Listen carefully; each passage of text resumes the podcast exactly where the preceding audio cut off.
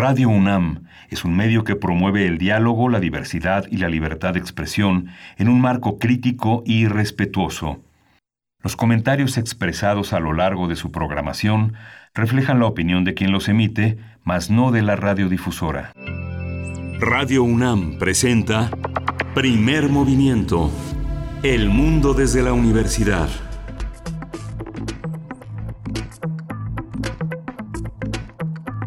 Muy buenos días, muy buenos días. Estamos ya en primer movimiento. Bienvenidos, bienvenidas en esta mañana de miércoles, miércoles 28 de octubre de 2020.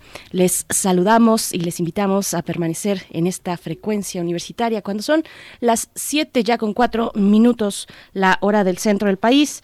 Estamos en este programa con la dirección, con la producción ejecutiva de Uriel Gámez allá en cabina. Se acompaña también de Miguel Mendoza en los controles técnicos, todo el equipo listo. También saludo, por supuesto, a mi compañero Miguel Ángel Quemain, que está del otro lado en el micrófono. ¿Cómo estás? Buenos días, Miguel Ángel. Hola, Berenice, buenos días. Buenos días también a nuestros colegas de la Universidad de Chihuahua, de la Radio Universidad de Chihuahua. Siguen en rojo, mucho ánimo, Ciudad Cuauhtémoc, Ciudad Juárez y la ciudad de Chihuahua en una reserva de cuidado muy intensa, muy importante, ahora con la colaboración muy, muy, muy estrecha del gobierno federal para que salga adelante esa entidad por parte del IMSS, por parte del ISTE. La, eh, la reconversión hospitalaria en ese, en ese estado empieza a funcionar también gracias a esta cooperación que se da en la federación, que este, marca en estos días pues una, una, eh, una decisión en el discurso nada más, pero los mandatarios eh, que se pronunciaron para disolver el pacto fiscal que está entre ellos Chihuahua, este, eh, Coahuila, eh, Colima, eh, Guanajuato, Durango, Jalisco, Michoacán, Nuevo León y Tamaulipas. Ojalá y se piensen mejor en estas situaciones que eh, ameritan una, una gran colaboración, una gran solidaridad, una gran red de afectos y de combinaciones que hacen que las personas que son de un estado pues viven en muchos, están, estamos todos ahora sí que revueltos, todos somos mexicanos. Es interesante eh, estos días también de consultitis, Berenice. Así es, así es. Bueno, sí, aborda este, un tema ya de entrada muy, muy importante. Habrá que ver quién tiene las posibilidades eh, de, de, romper. Si es que esto mm, efectivamente es, se lleva a los hechos y no es pues parte de un discurso político de, de, oposición frente al presidente de la República, pero como sea, lo iremos viendo en estos, en estos días, como sea, mucha fuerza, mucha fuerza por allá a Chihuahua, porque están en una pues en un, en un momento de muchas restricciones importantes, restricciones eh, que tendrán su impacto social y económico. Así es que desde aquí les abrazamos y seguimos pues muy pendientes de lo que está ocurriendo en Chihuahua y otros estados que también están o estamos tal vez debería decir en la en la tablita, en la cuerda floja, pues sin saber si nos movemos, si nos si permanecemos en el semáforo eh, naranja hasta cuándo o si vendrá en algún momento esa posibilidad que ya es un hecho para Chihuahua. Bienvenidos, bienvenidas. Eh, vamos a estar pues de aquí y hasta las 10 de la mañana, también a través del 96.1 de FM, por supuesto, y en el 860 de AM, y nos pueden escuchar vía eh, digital, mm, vía virtual en www.radio.unam.mx.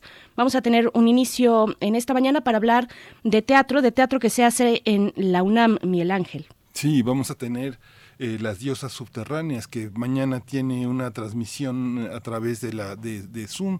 Eh, las diosas subterráneas pertenece a un proyecto ya añejo, que por lo menos eh, tiene 30 años de desarrollarse de una manera extraordinaria. Rocío Carrillo es el timonel de este gran proyecto que se llama Organización Secreta, que conjunta a un enorme grupo de actores, todos ellos de un alto profesionalismo, de una alta entrega, de una alta reflexión. Este es un un puerto más, un puerto muy interesante en el que el mito de Perséfone le da sentido al rapto, al secuestro, a la desaparición de una joven. Y vamos a hablar de eso con Mercedes Solea, una actriz también que ha acompañado este momento con grandes obras, con grandes trabajos que están muchos de ellos en la red, muchos de ellos a consulta. Y Mercedes Solea pues va a ser la voz de esta mañana de esta organización secreta que es tan pública, tan profunda, tan indispensable en estos días. Una propuesta que ya tiene años, pero que viene con mucha actualidad y mucha vigencia, desafortunadamente, por la situación de las personas desaparecidas que son buscadas por sus familias. Vamos a platicar, como dices, con Mercedes Olea, que interpreta a Demeter. ¿Ustedes cómo le dicen? ¿Demeter o Demeter? ¿Cómo le dicen? A ver, digan, tú, tú Miguel Ángel. Demeter. Demeter, ¿no? Sí, por acá tenía un acento que, que se escapó, pero pero ahí está este arranque para después llegar como cada miércoles a las fonografías de bolsillo con Pavel Granados, escritor y director de la Fonoteca Nacional. Una visita al estudio de Gonzalo Curiel es lo que nos propone para esta mañana de fonografías también. Sí, vamos a tener también la convocatoria para seleccionar al nuevo titular de la, de la Comisión de, Víctimas. Esta, este es un, un, territorio muy importante. La Comisión Ejecutiva de Atención a Víctimas está por elegir su, su titular. Vamos a conversarlo con Edgar Cortés, él es investigador del Instituto Mexicano de Derechos Humanos y Democracia. Y bueno, nos volvemos a detener en lo que está ocurriendo en Chile desde pues ya hace bastante tiempo, en esta mm, conclusión que también abre un nuevo capítulo con el plebiscito constitucional del domingo pasado que se celebró por el sí. Eh, la decisión de la sociedad chilena fue por el sí. ¿Qué sigue? Ahora pareciera como un poco un, eh, un poco un chiste, si, si, le queremos poner un poco de humor, bueno, ya lo logramos ahora, ¿cómo le hacemos? Vamos a conversar, vamos a conversar sobre lo que sigue para Chile en términos de un diseño constitucional tan complejo que puede cambiar pues muchas cosas de su vida pública. Lo vamos a conversar con Daniela Campos eh, Letelier. Ella es periodista, integrante de la red de politólogas y nos estará acompañando en esa conversación. Hoy vamos a dedicar la poesía necesaria a un gran poeta, a un gran amigo, un gran amigo de la universidad, de las universidades, que es Sandro Cohen. Sandro Cohen eh, está eh, internado en el hospital, en un hospital privado, el ABC. No se pudo trasladar a un hospital público. Los amigos, todos estamos colaborando para su pronta recuperación, para que pueda saldar una deuda con un, hospital privado, como mucha gente está en ese trance. Sandro Cohen es un editor, es un, es un ensayista, es un gran, un gran profesor, un gran poeta, y vamos a dedicar la poesía como un, un, brindis en espera de su recuperación. Vamos a poner los, sus datos eh, para quienes puedan contribuir económicamente, los amigos que tiene en esta universidad entre los radioescuchas para poder saldar esta enorme deuda que tiene que ver con salvar su vida. Anoche ya se reportó más estable, más esperanzador el resultado de esta enfermedad tan penosa. Bueno, ahora que mm, ahora no, no, estoy tan segura si fue ayer o antier el día del editor, eh, pues es una conversación pendiente, Miguel Ángel, la de las condiciones eh, laborales en las que se desarrolla ese trabajo en México, pues eh, está ahí este ejemplo que nos, que nos pones, lamentable, y ojalá que se, que se recupere pronto y de la mejor manera. Después, en nuestra mesa del día, vamos a conversar con la doctora Valeria Sousa Saldívar. Ella es investigadora del Instituto de Ecología de la UNAM y ustedes probablemente la recordarán porque pues hemos estado muy cerca de muy cercanos en este en este proyecto precisamente del trabajo que ella ha hecho en Cuatro Ciénegas hablaremos, regresamos a Cuatro Ciénegas, qué está ocurriendo allá.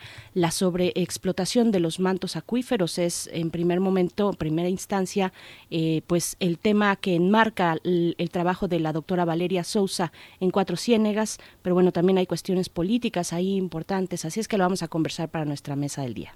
Sí, vamos a tener, gracias a, este, este equipo, la insistencia de Frías Saldívar, la pasión de Frías Saldívar, vamos a tener aquí a una gran periodista, Alma Guillermo Prieto. Ella es escritora, es periodista y ha publicado un libro de ensayos muy divertido, muy interesante, muy profundo. ¿Será que soy feminista?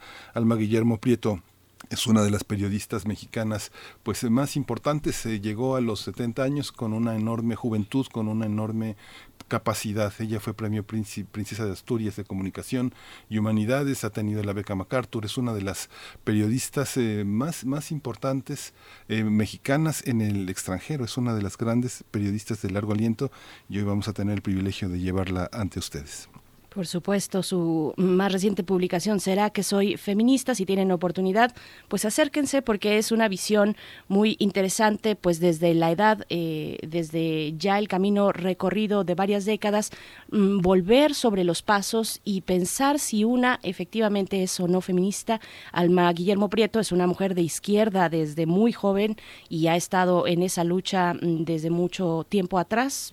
Vivió en Cuba, en la Cuba, esa Cuba fuerte de pues bueno, eh, ella se pregunta hoy con todo ese contexto y mucho más, ¿será que soy feminista? Es el título de este, de este libro. Después tendremos al doctor Plinio Sosa, eh, académico de la Facultad de Química, divulgador de esa ciencia, para hablarnos de el telurio y el dilema del conde Drácula. Es lo que nos propone para cerrar con este humor y con esta imaginación que tiene el doctor Plinio Sosa en la sección de, bueno, dedicada a los 150 años de la tabla periódica de los elementos químicos. Así es que bueno, quédense aquí, están nuestras redes sociales para hacer comunidad, para leer sus comentarios y nos vamos con nuestro corte cotidiano sobre COVID-19, cómo amanecemos a nivel nacional e internacional y también la información de la UNAM. COVID-19. Ante la pandemia, sigamos informados. Radio UNAM. La Secretaría de Salud informó que el número de decesos por la enfermedad de la COVID-19 aumentó a 89.814. De acuerdo con el informe técnico que ofrecieron ayer las autoridades sanitarias, los casos confirmados acumulados se incrementaron a 901.268. En información internacional, ante el incremento de la pandemia en Europa, algunos países eh, de ese continente, como Alemania o Francia, se preparan para anunciar algunas medidas. En el caso de Alemania, la canciller Angela Merkel abogará por un freno parcial de las actividades públicas. De acuerdo con algunos medios de ese país, se trata de restricciones más suaves frente a las implementadas en la primavera pasada. Sí, en el caso de Francia, Emmanuel Macron, el presidente, podría endurecer las medidas ante el incremento de hospitalizaciones por esta enfermedad de la COVID-19. Bueno, en información de la UNAM, nunca es tarde para mejorar los hábitos alimenticios y cuidar de nuestra salud, lo aseguró Elvira Sandoval Bosch, ella es académica del Departamento de Salud Pública de la Facultad de Medicina de la UNAM. Sí, nos vamos a ir este, al, eh, al participar justamente eh, en el programa La UNAM Responde, que se transmite por TV UNAM. Esta nutrióloga y educadora en diabetes dijo que es posible salvar vidas a partir de una alimentación sana para prevenir enfermedades graves, no necesariamente costosa, sana. Así es. Pues bueno, vamos a ir con música, Miguel Ángel. ¿Lo tienes por ahí? Sí, vamos a escuchar de Velvet Underground Rock and Roll. Ayer fue el aniversario luctuoso de Lou Reed y bueno, saludamos donde quiera que esté a este gran maestro de la crónica urbana, de la poesía neoyorquina.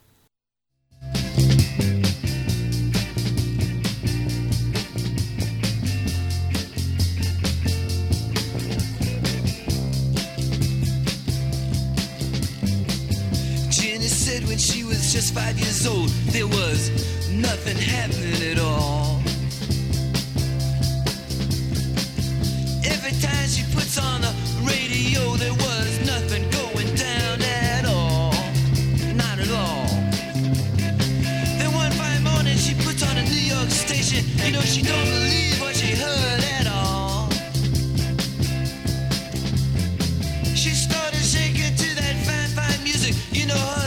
saved by rock and roll. Despite all the you know you could just go out and dance to the rock and roll station. It was alright.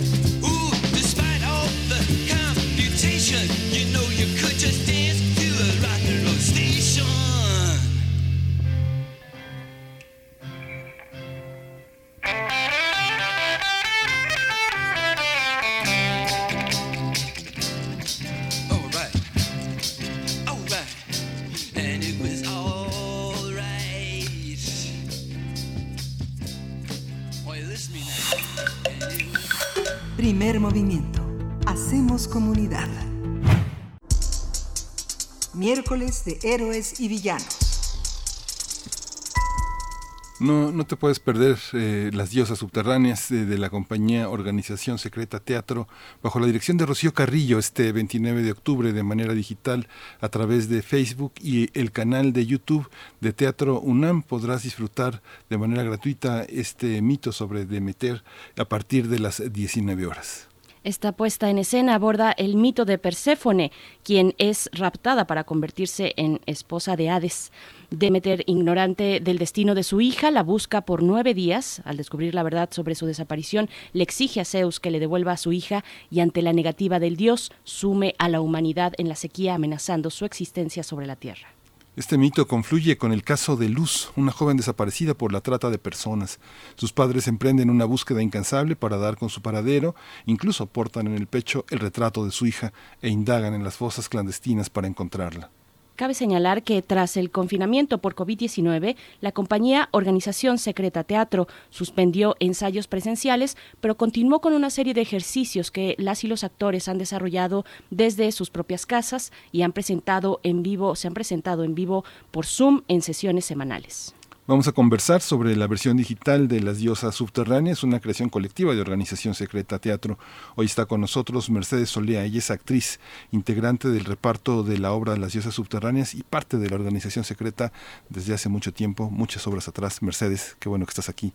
Bienvenida a Primer Movimiento. Muy buenos días, estoy encantada de estar aquí con ustedes. Muy buenos días a todos. Gracias. Muy buenos días. Gracias, Mercedes Olea, eh, que interpretas a Demeter precisamente. Estaba yo aquí con una confusión. Yo siempre le digo Demeter, insisto con mi confusión.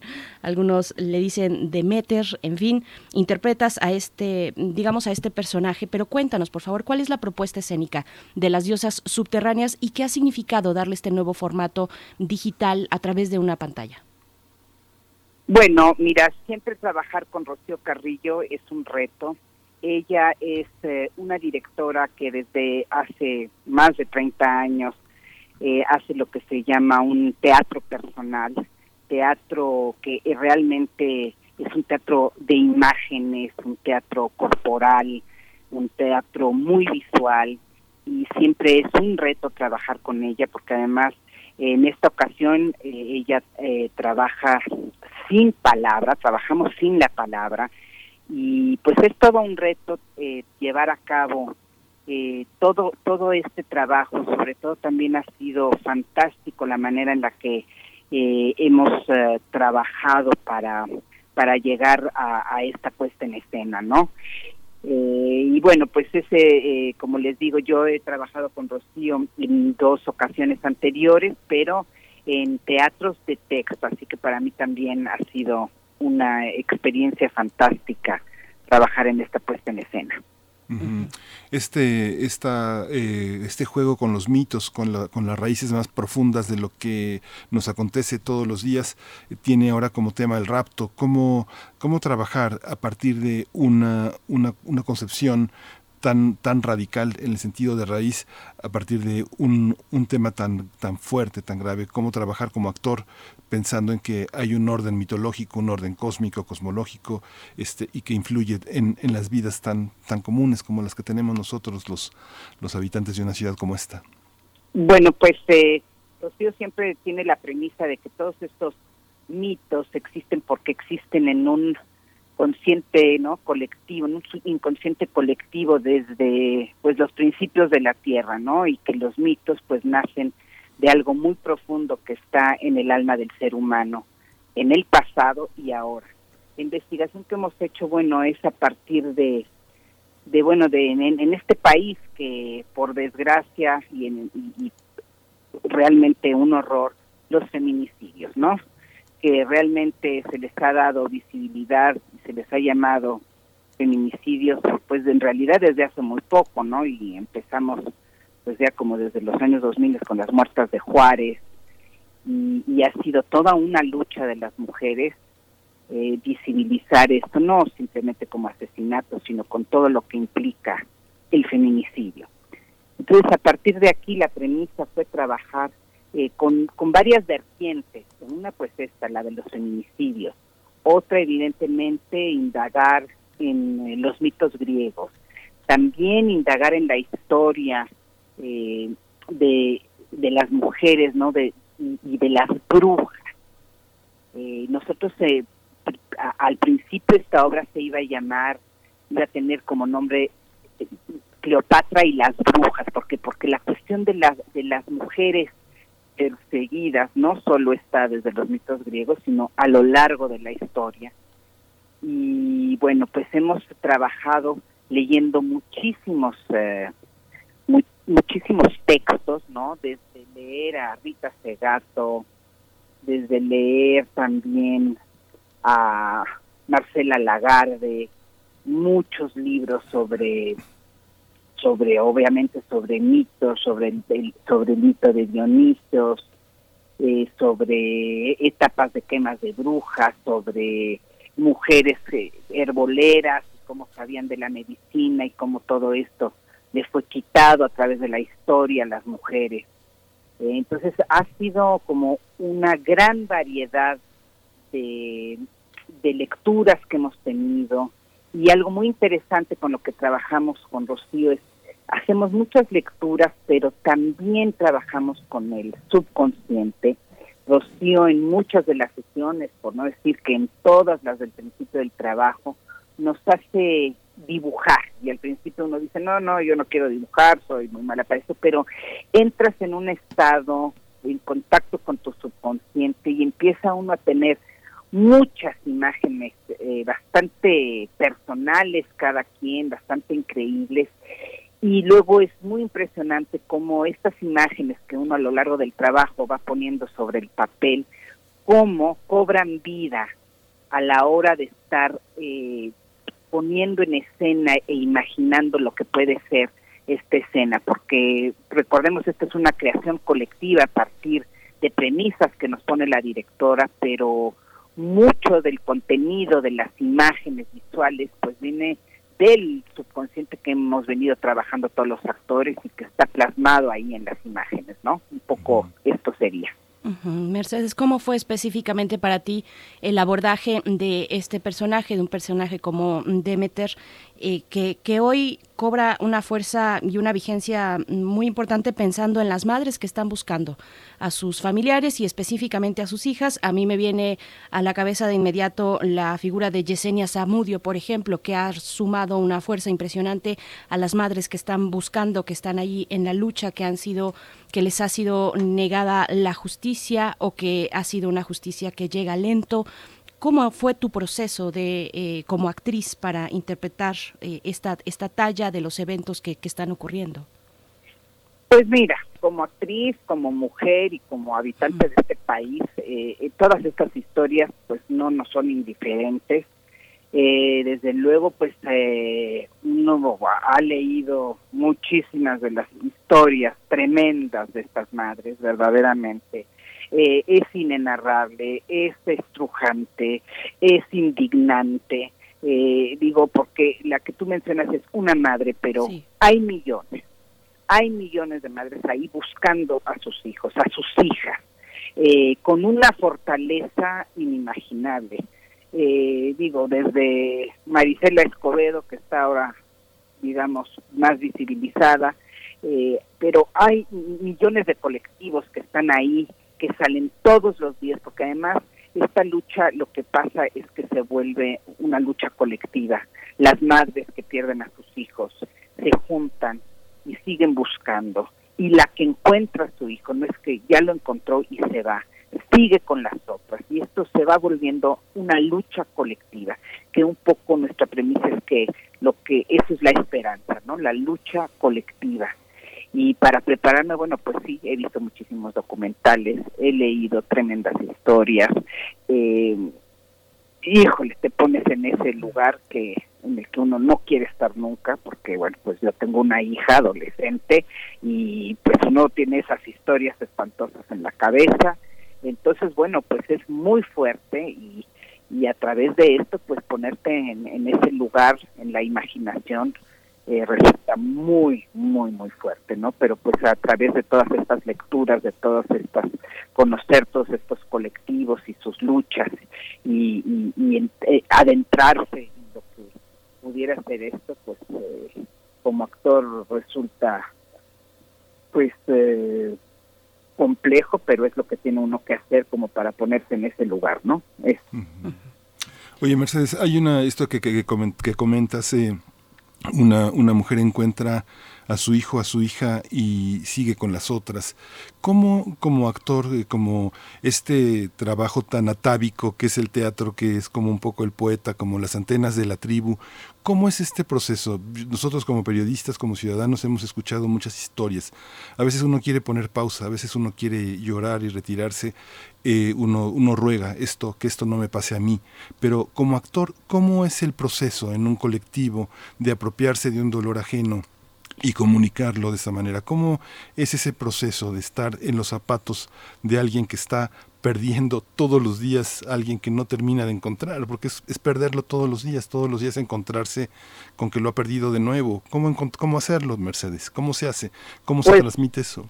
pues se hace, eh, digo, se hace también muchas veces este, poniéndole pausa, como tú dices, porque no puede uno estar como actor eh, imbuido en, ese dolor todo el tiempo, pero pues creo que uno tiene la capacidad de meterse en esos zapatos de, yo creo que, bueno, todos, cualquier ser humano tiene esa capacidad, obviamente, pero entonces el actor lo que lo que hace, lo que busca es eh, interiorizar eso y poderlo sacar y bueno, pues es también un entrenamiento el que uno tiene de, de no quedarse eh, atorado en ese dolor, ¿no? Porque porque sí eh, eh, estas cuestiones son muy muy muy dolorosas, muy fuertes, pero también por suerte uno tiene el entrenamiento de no quedarse atorado ahí, ¿no? Porque pues la imaginación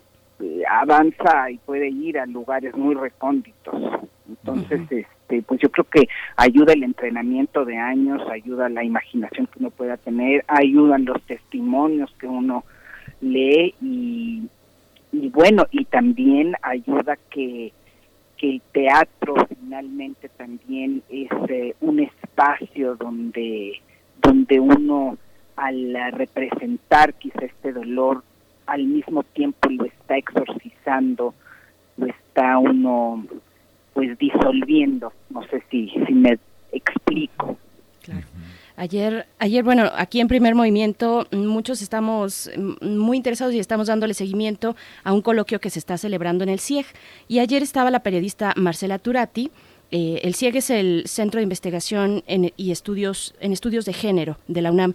Y Marcela Turati invitaba a leer una nueva publicación que incorpora precisamente la vivencia de escritoras, de artistas, de periodistas que de alguna u otra forma, mm, desde su vocación y desde, desde su labor diaria, pues eh, está, eh, ha- han acompañado estos procesos de tanto dolor dentro de- de- del país. Ahí dejo la referencia. Ya no somos las mismas y aquí sigue la guerra. Es el título de esta publicación que comentaba Marcela Turati. Y bueno, mm, solamente como un apunte ahí al margen, pero yo pregunto, eh, pregunto, mm, Mercedes Olea, la, la pandemia ha pegado duro. ¿Cómo ha sido para la organización Secreta Teatro? ¿Cómo ha sido este momento para, para ustedes, Organización Secreta Teatro?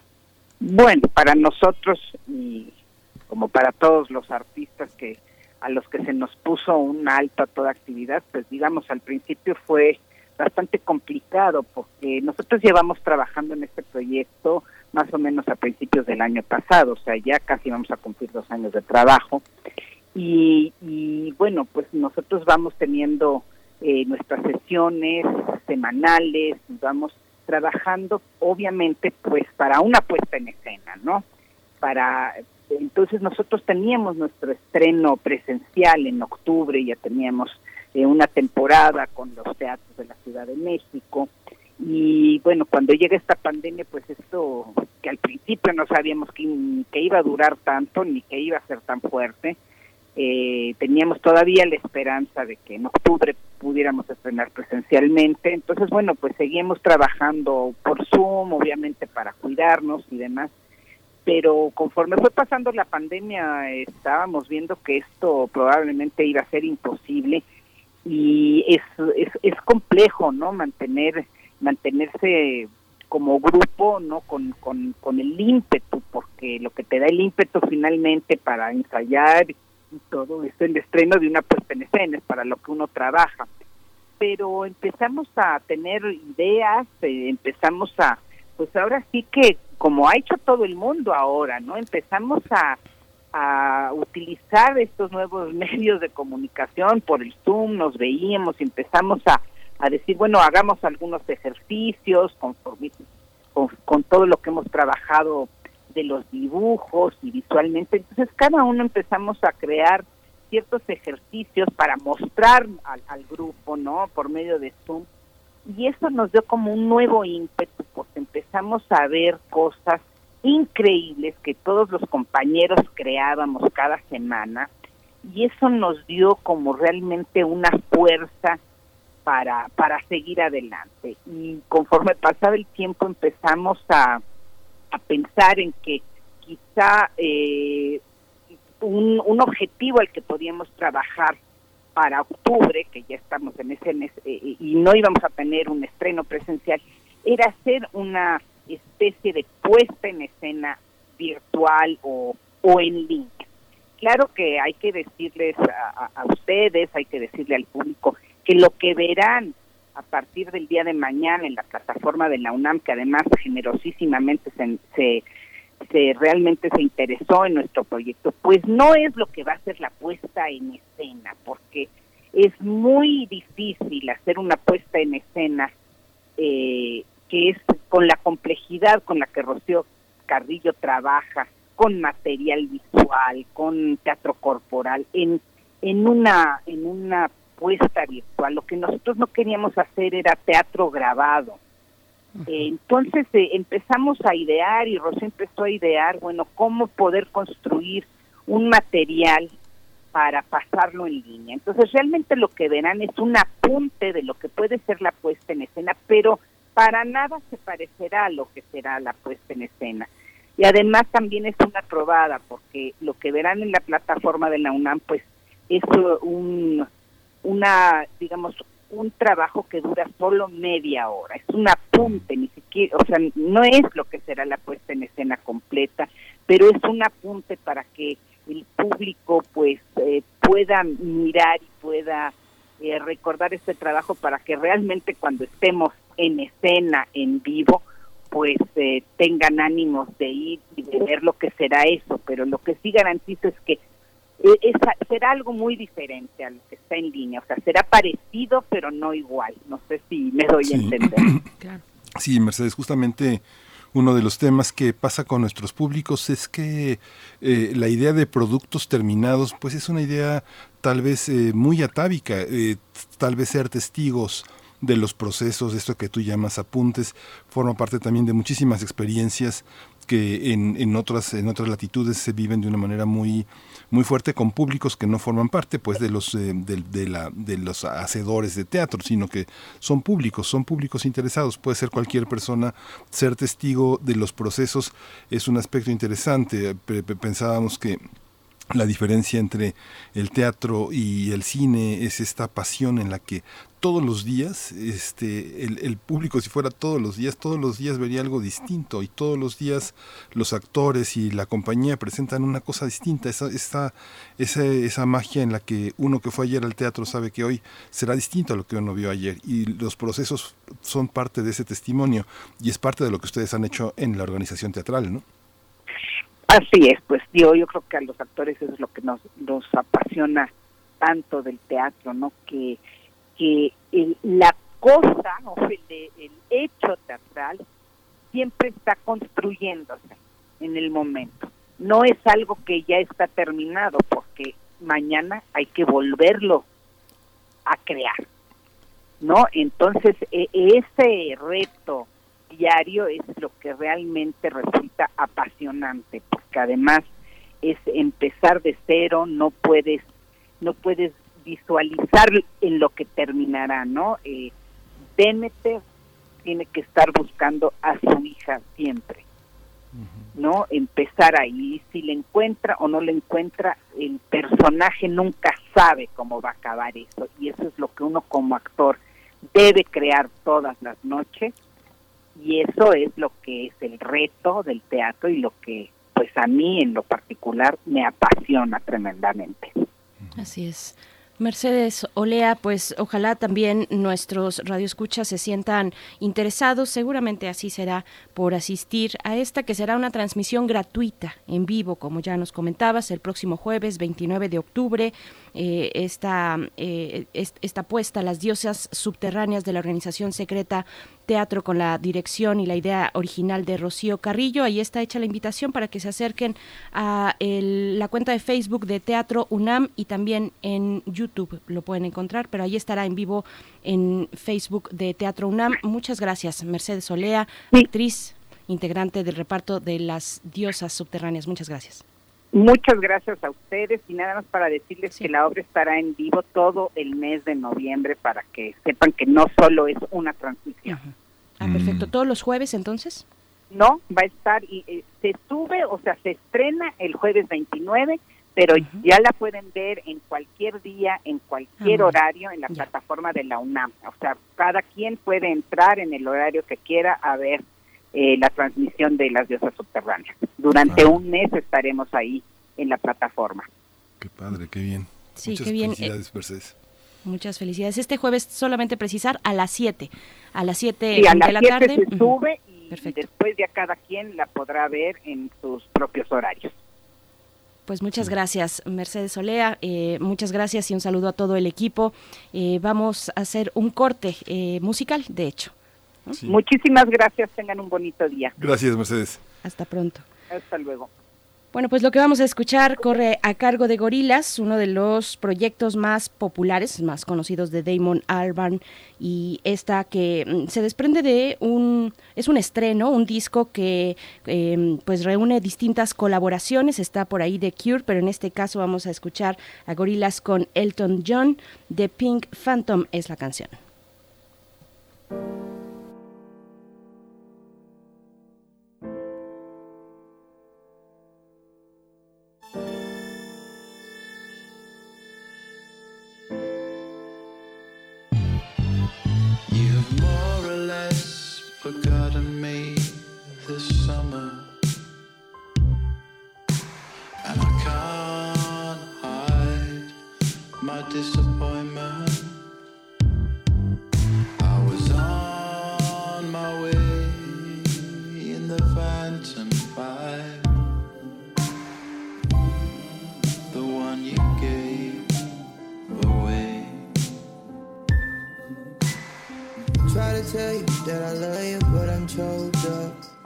You forgot, and that makes me feel like no love. Was ever really there?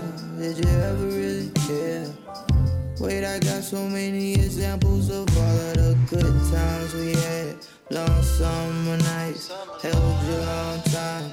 Put your name in my rhyme. Refresh your memory of where you wanna be. The phantom's on the way. She's coming down the street. I tried to get to the line on a peach blossom highway. I tried to put these poses out of mind in a sky made of diamonds where the world fell silent.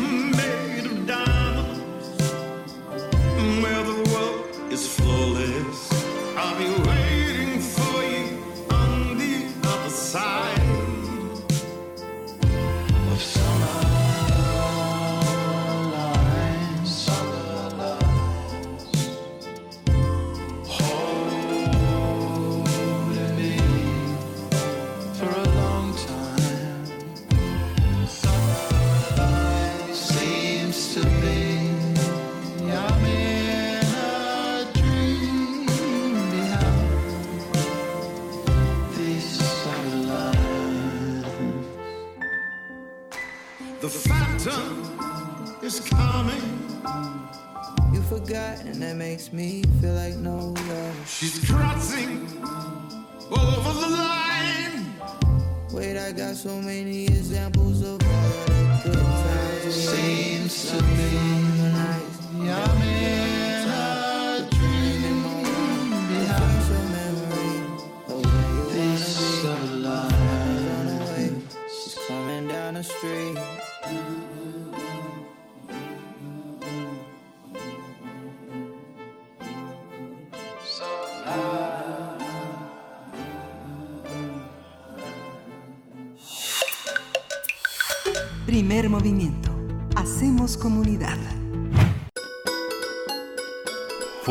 De bolsillo. Saludamos esta mañana a Pavel Granados, que ya se encuentra en la línea de primer movimiento. Él es escritor y director de la Fonoteca Nacional y nos acompaña cada miércoles en estas fonografías de bolsillo. Hoy para tocar el tema o una visita al estudio de Gonzalo Curiel, este compositor y músico mexicano de Guadalajara. ¿Cómo estás, Pavel, querido? ¿Cómo, cómo te encuentras esta mañana? Muy bien, Bere, Miguel Ángel, muy contento de saludarlos. Eh, fíjense ustedes que ayer fue el Día del Internacional del Patrimonio Audiovisual y la UNESCO estaba haciendo una serie de mesas y, eh, eh, bueno, eh, en torno a este, mesas internacionales en torno a este concepto y a la, a la, a la, a la temas de su preservación. Y también casualmente, ayer se cumplieron, fue el cumpleaños y él estaría muy contento de, de que fuera, coincidieran ambos días, el cumpleaños del bachiller Álvaro Galvez y Fuentes, quien hubiera cumplido, bueno, es su aniversario 102.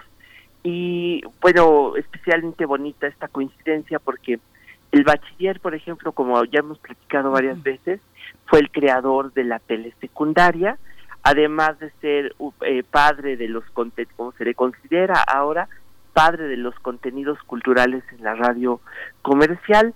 Eh, el bachiller fue una persona interesadísima, por ejemplo, y como lo hemos demostrado aquí en estas fonografías de bolsillo, en interesadísimo en la documentación sonora, interesadísimo en hacer de la documentación sonora un testimonio de su tiempo, pero también un testimonio para el futuro. Tal manera que a mí me pone muy, muy contento eh, platicar siempre que la Fonoteca Nacional es un lugar en donde estamos todo el tiempo pues haciendo honor al trabajo del bachiller Álvaro Galvez y Fuentes y platicamos mucho de las cosas que, que él hacía, ¿no? Este, por ejemplo, he platicado que él eh, narró qué significaba un día en la vida de Nueva York y bajó, por ejemplo, eh, a- al metro, al- a las estaciones de tren, que bueno, además sigue siendo la estación de tren de Nueva York la más grande del mundo, y documentó el paso de las personas por por, por el por el subterráneo neoyorquino. Lo mismo fue a las prensas de, de- a las imprentas inmensas que hay en, en Nueva York, una calle entera de imprentas eh, periodísticas y grabó el ruido de, de, de ese escándalo inmenso de las prensas. Y lo mismo fue a, al estudio de Gonzalo Curiel, a su casa, a visitarlo al- a las lomas de Chapultepec y contar cómo era, bueno, el, el- lo que hizo el bachiller fue anunciar, es, es, es un programa realmente muy bonito porque el bachiller fue eh, hacia 1957 a, a platicar a casa de Gonzalo Curiel con otras dos personas. Esta es una eh, reunión de cuatro personas, está el bachiller, está Gonzalo Curiel, pero también están dos intérpretes de Gonzalo Curiel, Emilio Tuero, y una insospechada intérprete, porque a pesar de que sí cantaba las canciones de Gonzalo Curiel, no se, no se ha caracterizado porque por cantar, ah, también acaba de ser su cumpleaños, de Silvia Pinal. Están cuatro, los cuatro en, en el estudio de, de Curiel platicando eh, acerca de sus proyectos. Eh, Emilio Tuero cuenta lo que ha sido regresar de muchos años de no haber hecho radio ni cine. Eh, Silvia Pinal cuenta lo que significa para ella tener un programa nuevo, porque lo que ella está haciendo es contar qué significa, porque está por estrenar un programa donde ella va a cantar. Entonces, el director de la orquesta del programa de Silvia Pinal iba a ser Gonzalo Curiel. Bueno, me imagino que se hicieron varios programas. Desafortunadamente, eso no lo tenemos. Lo que tenemos es esta media hora de conversación entre estas cuatro personas. Y claro, Silvia Pinal cuenta cómo le gusta cantar, que le gustaría estrenar canciones, grabar un disco, etcétera. Eh, Emilio Tuero platica, bueno, de él afortunadamente hay no solo muchísimas grabaciones, sino que tenemos bastantes horas de entrevistas con Emilio Tuero, eh, el barítono de Argel, como le dicen, le cuenta al bachiller que hay, hay unas mentiras en ese, porque ni es barítono ni es de Argel, él es un tenor y es de Santander, España, no era africano. Pero Pedro de Lille, que ponía los nombres, se le hizo bonito decir el barítono de Argel, además ha quedado para la historia esa manera, manera de ser. Y Gonzalo Curiel, por otra parte, pues es uno de nuestros grandes compositores, pero desafortunadamente prácticamente no hay entrevistas con él, prácticamente no conocemos su voz. Quiero decirles que canta en una película mexicana de las primeras películas que hubo, Payasadas de la Vida. Gonzalo Curiel canta eh, una, una canción que se llama Instante y lo vemos actuar en una película, pero fuera de eso, la verdad es que Curiel estaba detrás de, de la de tras bambalinas componiendo, dirigiendo su orquesta, eh, en fin, eh, ensayando a los artistas, porque, por ejemplo, nosotros sabemos que Miroslava canta en un par de películas, ella tenía muchísimo miedo, pero si se atrevió a cantar en el cine fue porque Gonzalo Curiel estaba dirigiéndola musicalmente. Lo mismo Blanquestela Pavón, que cantó en algunas canciones, eh, perdón, en algunas películas, y lo hizo gracias a que Gonzalo Curiel eh, la, la dirigió. Gonzalo Curiel, bueno, pues hoy él murió en 1958 eh, y fue murió muy joven, murió de 54 años de edad. Fue un compositor eh, único. La verdad es que yo creo que también necesitamos sumergirnos más en la obra de Gonzalo Curiel. Desafortunadamente, yo, bueno, de las canciones, ahorita van a ver que las canciones eh, él lo que hace es un recorrido sonoro por sus canciones. El bachiller dice, a ver, vamos a recorrer por esta obra de Gonzalo Curiel. Pues yo me sé todas las canciones, salvo una que no conocía, me sé todas las canciones de Curiel, pero la verdad sé que no no pasa así, la verdad, con su repertorio. Hoy es, eh, yo creo que gran parte de su repertorio algo desconocido, pero sí hay que decir, por ejemplo, que Gonzalo Curiel fue, se escapó de su casa, su papá le prohibió ser compositor, entonces él agarró un día y se fue a los 23 años, 22 años, se fue rumbo a los Estados Unidos y se fue de espaldas mojadas, como se decía entonces, y se fue a buscar a un compositor estadounidense, Cés Confrey, Cés Confrey que pareciera un hombre poco conocido, pero por ejemplo Cés Confrey, sus obras, que fue el maestro de Curiel en, en composición, Hoy la, la eh, disquera Naxos, que es una de las grandes disqueras del mundo, tiene la música de Cés Confri grabada.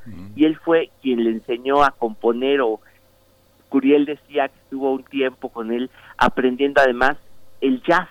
Entonces Curiel la verdad es que se destacó también como un compositor mexicano único, con una personalidad yo creo que muy, eh, a lo mejor es un poco incompleto para juzgarlo, pero se decía entonces que era el compositor más triste, más melancólico de México.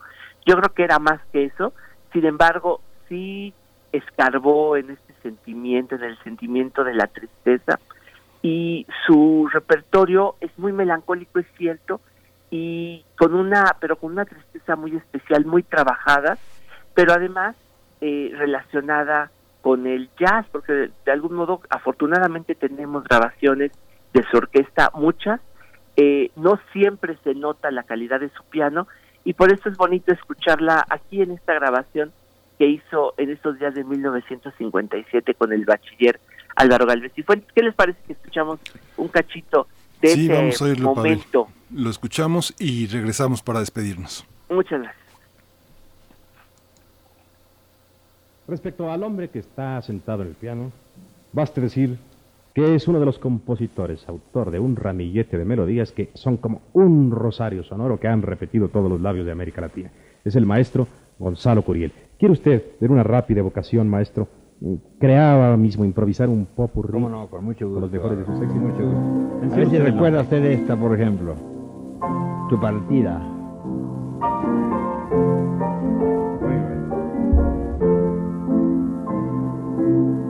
A ver si recuerda usted esta otra. Amargura.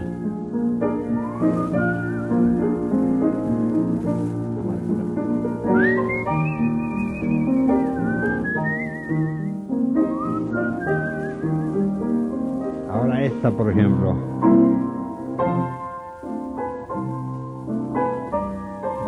Nadie lo sabe. Y aquí hay enfrente, Álvaro, un trofeo de una canción. La estás viendo, ¿no? Esta.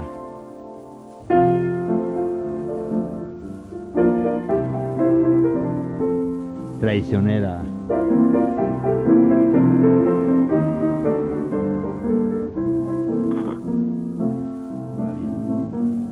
Ahora, una que es, eh, pues creo que la conocen un poquito.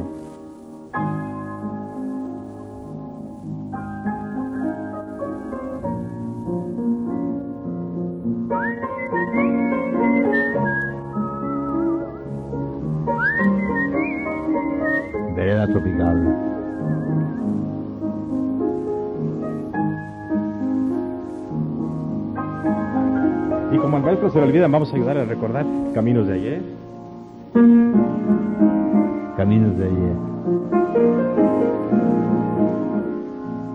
Anoche. Anoche.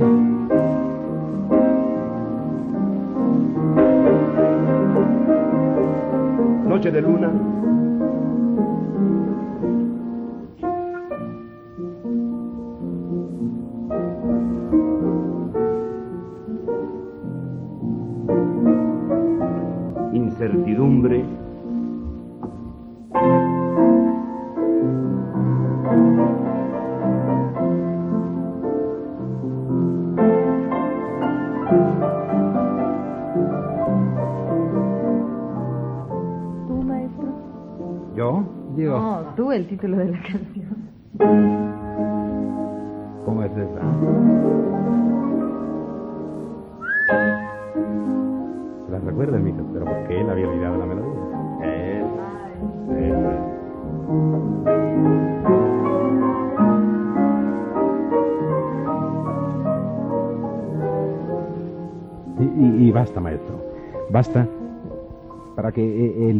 Tenga presente que el nombre de Gonzalo Curiel llena toda una jornada sentimental que dura muchos años en la vida de México. Será el maestro Gonzalo Curiel el que tenga a su cargo la dirección de la orquesta eh, en esta serie que se inicia el jueves próximo. Probablemente estrenará usted algunas canciones. ¿Quiere, quiere usted ofrecernos la primicia de alguna de ellas? Exactamente. Por ejemplo, esta.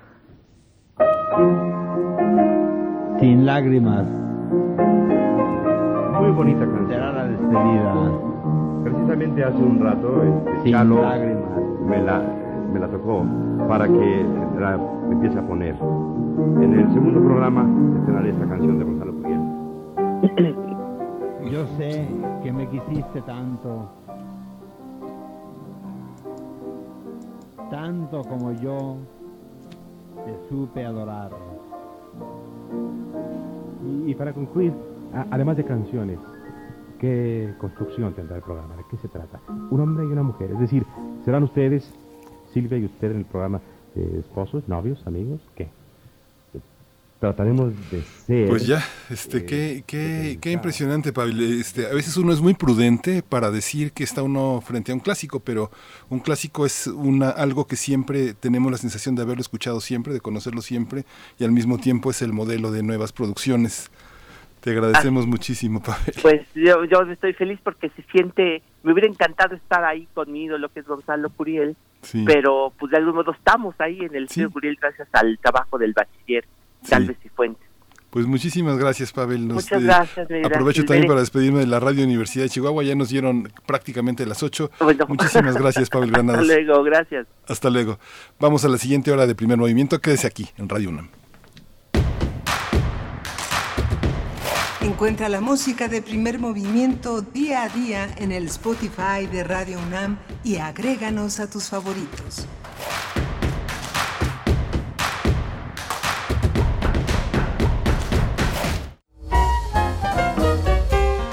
Pablo Hidalgo Wong, flautista mexicano, referente del jazz nacional, con más de 20 años de carrera musical.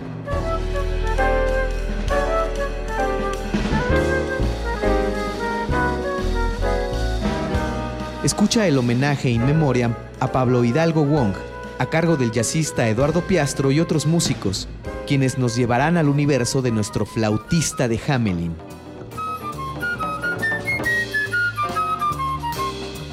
Sábado 31 de octubre a las 13 horas, por Radio UNAM. Seres que aman la música. Radio UNAM, Experiencia Sonora.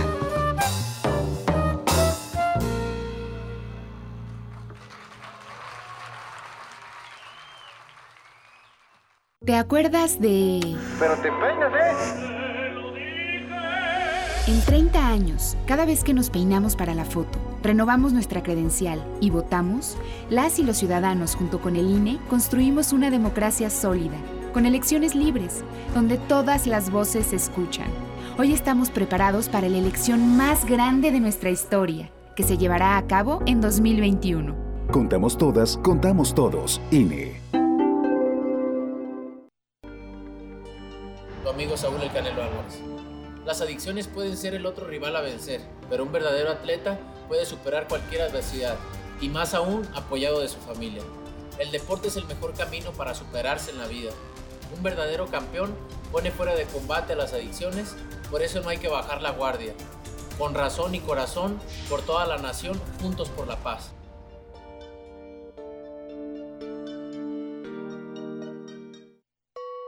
Cartas Sonoras para Cuerpos Celestes es un proyecto que une nuestras voces en un relato de duelo colectivo. Recibiremos en un buzón de voz un conjunto de cartas dedicadas a personas fallecidas durante la pandemia. Este es un lugar para compartir el duelo, un lugar para depositar las despedidas o las palabras que necesitan ser dichas. Para enviar una carta sonora, marca al 5584212593. Recibiremos llamadas del 1 al 8 de noviembre en los siguientes horarios, de 12 a 2 de la tarde y de 6 a 10 de la noche. Todas las cartas sonoras serán transmitidas en horario nocturno entre el 1 y el 6 de diciembre en esta y otras radiodifusoras nacionales y sonarán desde azoteas y balcones de todo el país. Organizado por Cultura UNAM, Cátedra Bergman, Festival El Alep y la Fonoteca Nacional en el marco de la mega ofrenda. Síguenos en redes sociales. Encuéntranos en Facebook como Primer Movimiento y en Twitter como arroba PMovimiento. Hagamos comunidad.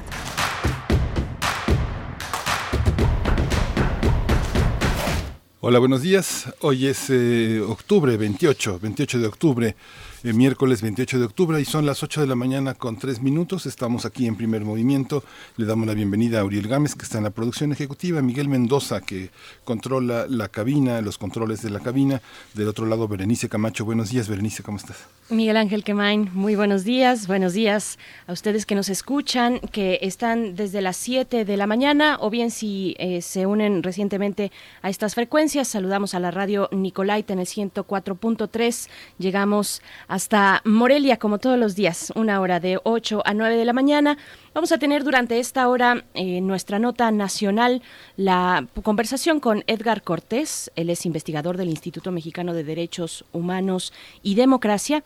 Vamos a hablar de la reciente publicación de la convocatoria para seleccionar a un nuevo titular de la CEAP, de la Comisión Especial de Atención a Víctimas, que es bueno un elemento importante en toda esta configuración pues de personas eh, que, que, no han sido, eh, que, que, todavía buscan el apoyo de la justicia en temas eh, fuertes de gran calado como la desaparición en este país, como la violencia también. Así es que, bueno, importante esta convocatoria y lo que pueda venir en el proceso para la selección de un nuevo titular de la CEAP, Miguel Ángel. Sí, ha sido una, un proceso muy interesante, lo hemos seguido desde el origen de esta eh, comisión, de esta Comisión Ejecutiva de Atención a Víctimas, así que será una conversación interesante con un experto como Edgar Cortés.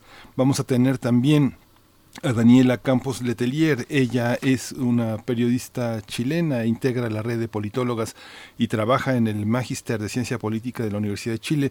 ¿Qué sigue de este proceso chileno tan, tan interesante que hablábamos en la semana, que no es nuevo, que ya tiene que tiene una larga trayectoria, que es muy, muy importante también para nosotros como mexicanos tener este seguimiento, esta visión que es eh, tan fundamental para entender lo que pasa en el sur y lo que pasa con una sociedad que despierta fuerte desde hace algunas, algunos años, prácticamente dos décadas, tratando de cambiar el destino de su vida civil. Así es, pues bueno, muchas gracias también por sus comentarios en redes. Henry Paredes nos dice buenos días, UNAM. Buenos días, Henry. También está por aquí Daniel Manzano dándonos los buenos días eh, a todos y a todas que nos ayudan a mantenernos actualizados en primer movimiento, dice, y crear comunidad, la unidad la unidad universitaria es pilar de la democracia, nos dice Daniel Manzano. Y por aquí también para Pavel Granados, dice Hernán Garza, bocanada de aire fresco semanal, cada una de las fonografías de bolsillo, las melodías sensacionales, vereda tropical. Bueno, muchas gracias por sus comentarios. Y uno último, Daniel Manzano también dice felicidades a la organización Secreta Teatro, que con gran valor interpretan y presentan de una manera artística un problema que flagela a nuestro país y que ya raya en el en el horror. Nos dice, bueno, por esta conversación que tuvimos con Mercedes Olea, que interpreta a Demeter en Las Diosas Subterráneas, una puesta en escena que se presentará el próximo jueves, una transmisión en vivo eh, a través de los canales del Facebook. Eh, la cuenta de Facebook de Teatro UNAM, ahí a las 7 de la tarde el jueves la pueden encontrar, Miguel Ángel. Sí, justamente esta posibilidad de ver eh, las puestas en escena a la hora que uno quiera en el momento más propicio para hacerlo y que muestra una de las organizaciones teatrales pues más solventes eh, en, en, América Latina, en México. Rocío Carrillo es eh, un timonel extraordinario y bueno, nuestra universidad en la dirección de teatro, en la dirección de danza, le han dado cabida a proyectos escénicos de una manera muy plural, verdaderamente eh, importante y ejemplar, porque es importante que en la universidad esté representado pues la diversidad, la heterogeneidad de México, que en, en otros espacios a veces se... hay muchísimo temor de tener propuestas eh, muy alternativas, eh, con lenguajes nuevos, con otros discursos que no se acomodan pues a, a ciertos proyectos institucionales que que hacen que el teatro independiente no tenga la salida tan importante de las instituciones, su voz, su, su mega, megáfono para que se dé cuenta un público, un público distante pues de escénico, ¿no? Y ahí el Foro Sor Juana pues ha visto pasar muchas de estas muestras eh, innovadoras, diferentes, así es que bueno, ahora todo se eh, constriñe y todo se dirige a el espacio digital y así lo podrán disfrutar de manera gratuita este jueves a las 7 de la tarde. Vámonos ya con nuestra nota nacional, ya está listo nuestro invitado. Vamos. Primer movimiento.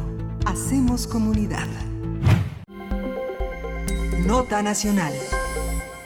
Tras cuatro meses de mantenerse acéfala la titularidad de la Comisión Ejecutiva de Atención a Víctimas, la CEAF, la Subsecretaría de Derechos Humanos de la Secretaría de Gobernación publicó este 26 de octubre las bases de la consulta pública para seleccionar a las personas candidatas a este cargo. Alejandro Encina, subsecretario de Derechos Humanos de la Secretaría de Gobernación, convocó a las y los interesados a participar y dijo que la convocatoria se puede consultar a través del diario oficial de la Federación y en la página oficial del organismo. Además, está abierta para todas las personas especializadas en la materia. Este proceso de selección será enviado al presidente López Obrador, quien la presentará al Senado de la República, donde se elegirá al ganador. Vamos a recordar que el pasado 24 de junio Mara Gómez presentó su renuncia al SEAB ante el Senado, a tan solo seis meses de ocupar el cargo. Esto ocurrió luego de que protestara públicamente por el recorte del 75% del presupuesto a la institución, lo que causaría su imposibilidad para operarlo. Vamos a conversar esta mañana sobre la convocatoria ya eh, publicada para elegir al nuevo titular de la Comisión Ejecutiva de Atención a Víctimas, acéfala, como decíamos, desde junio. Este día nos acompaña en la línea Edgar Cortés, defensor de derechos humanos, licenciado en Derecho, Filosofía y Ciencias Sociales e investigador del Instituto Mexicano de Derechos Humanos y Democracia. Y bueno, es un privilegio y un gusto poder escucharte una vez más. Edgar Cortés, gracias por aceptar esta comunicación. Buenos días. Gracias, eh, Berenice, y gracias, Miguel Ángel, por la invitación y, y, eh, a sus órdenes. Gracias, Edgar. Eh, eh, esta convocatoria es una oportunidad para el gobierno federal de reconstruir el perfil que necesitan para este puesto tan importante, tan fundamental como puente.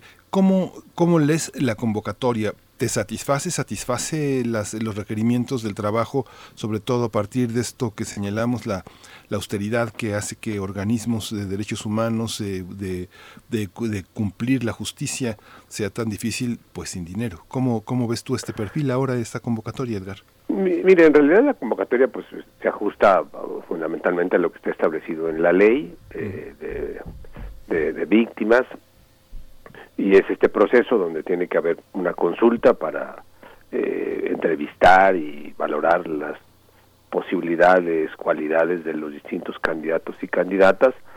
Eh, eh, sobre eso, finalmente, el Ejecutivo elegirá tres, una terna, para enviarla al Senado, quien tendrá que hacer eh, la elección ya de quien encabece.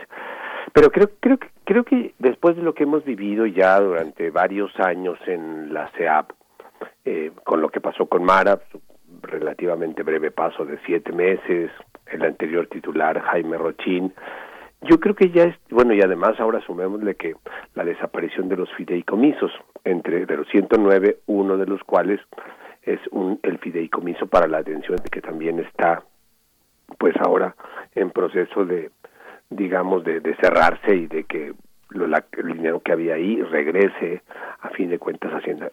Entonces creo que yo cre- sin duda que hay que hacer un proceso claro, transparente y que elija a la mejor persona posible. Pero yo creo que lo que está claro es que ya no es un asunto que se vaya a resolver con una buena elección de un buen titular, ¿no?